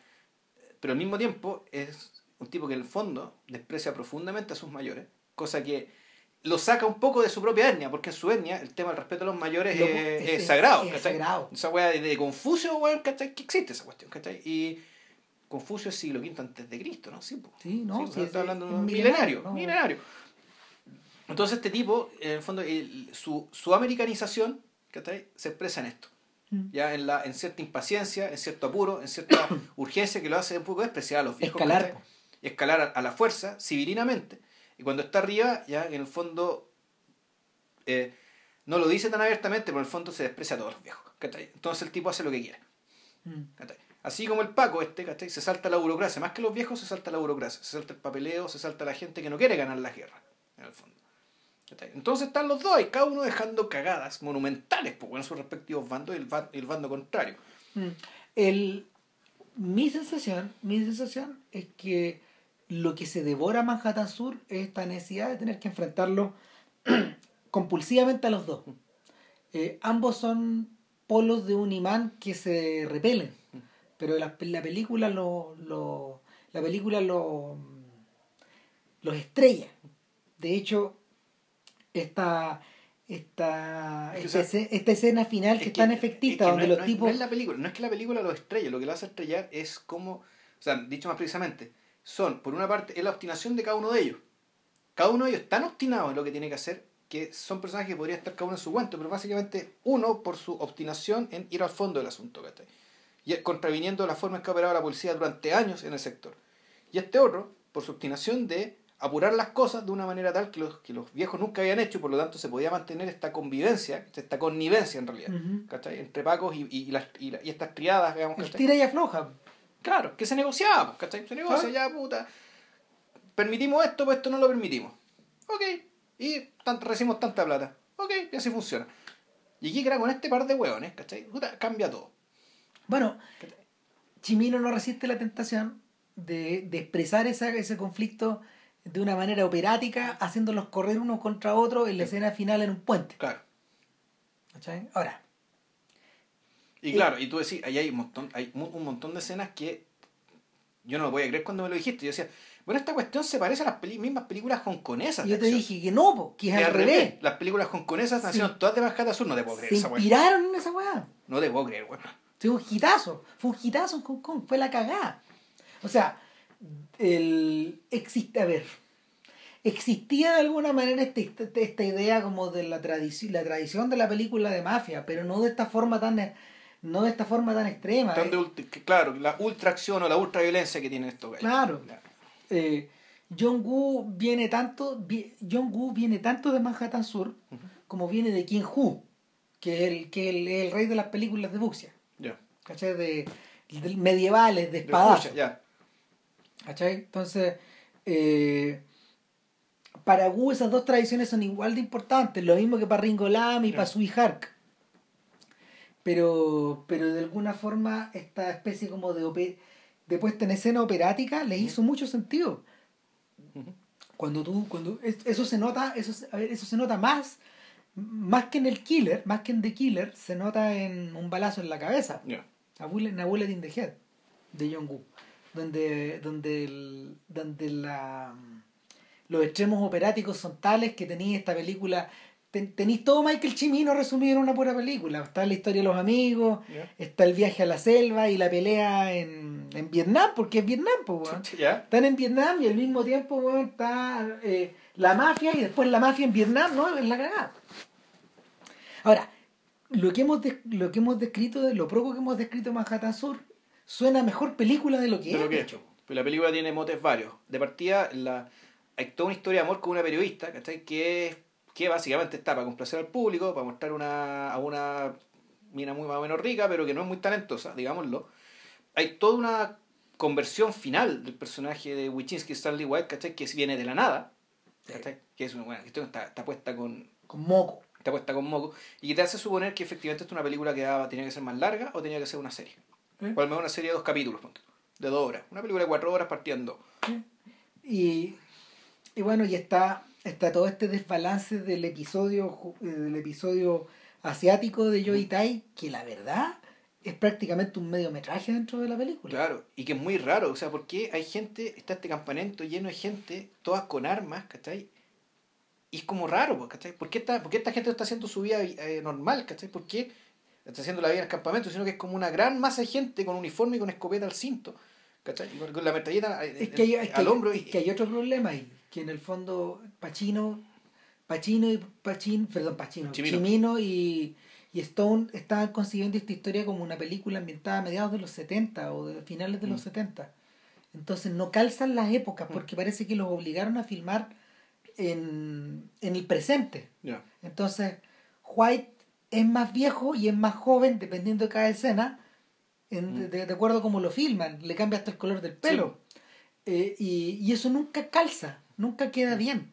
Si esto hubiera sido un filme de época, con estos gallos del año 75, tú podías entenderlo, por ejemplo, la, la excursión de Tai eh, desde el lado de Cambodia. claro, Laos, qué sé yo. Ahí, ahí podía Mm. entenderlo. Y, y que en el fondo estos gallos están refugiados a los a lo. Claro. Están fondeados y continúan la guerrilla, pero la continúan con droga. Y así la Mm. Así financian. se financian, claro. Como lo hacían los colombianos. Sí. Yo creo que hacía. Esto forma parte también como del desorden mental de Oliver Stone, que, que en realidad. eh, también lo conversábamos. Yo siento que La coca. la, la coca, po. o sea, este weón estaba metido en la coca en esa época y, y parte de eso él lo logra ordenar en Salvador.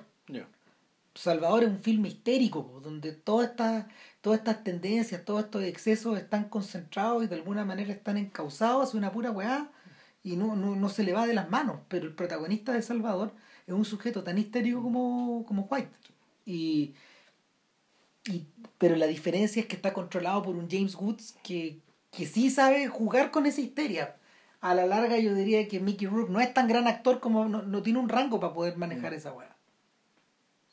¿Cachai? Ya. No sé. El... Yo no de la película si cogía o no cogía por, no, no cogía ni por Wood, ni, ni, ni, ni por ni, ni por Rourke, ni mucho menos por eh, John Long. po. No, para No. nada. Pero el, pero el problema, el problema es el tono al final. Mm. Que no. Las escenas están dirigidas con distintos tonos.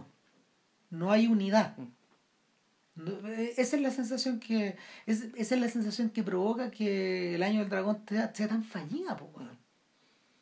Más fallida que las otras, más fallida que la Mucho más fallida, sí, pues mucho más fallida, que, o sea, teniendo una, una ambición menor, resultó mucho más fallida y lo que te hace pensar también, bueno, de que puta, que, que esa reflexión que hacía yo, puta, tuve el francotirador una película episódica, ¿cachai? y una película como que eh, tiene pretensiones bien, bien, bien extrañas que vamos, creo, creemos haberlas perfilado, digamos, acá. Y que este tipo lo, lo con una estructura tremenda. Y sin embargo, como tuvo que meterse a hacer una película de género, más o menos convencional, O que tenía elementos de género. elementos de género, claro, Se la cuestión enredó, se, enredó completo. ¿cachai? Ahora, yo también lo atribuyo al hecho de que tal vez el- el- en realidad la, la novela, al fondo, la adaptación correcta de la novela necesitaba más tiempo. Sí. Necesitaba respirar más. Mm. Nada, pues el, el problema es que la carrera de Chimino no se recupera nomás. No. O sea, yo vi Horas Desesperadas, que fue una película que hizo después, una buena película de género. esa, ¿cachai? Bueno, yo vi, sí, no, no, Sí, mala. Yo vi, yo- yo vi el siciliano y está desarmado. O sea, el siciliano, la novela de Puso es una novela que está alternada con la historia de Michael Corleone que continúa. Ya. ¿Cachai? Y ese es con Lambert, ¿no? Eh, con Lambert. Y Lambert es mal actor. No, Lambert es con las pelotas. sí. Pero era, era un actor malo, es una película europea, está mal, está mal, está mal, está mal conducida eh, y no está solucionada como no está solucionada como, como los filmes de mafia italianos Ya. eh, puta, de fines de los 60, no está tratada, es, está intentada, está- Chimino trata de crear algo épico, pero no da, no da. Y, y para qué hablar de The Sun Chaser, pues, que mejor ni la mencioné. No, yo no leo esto. No, no.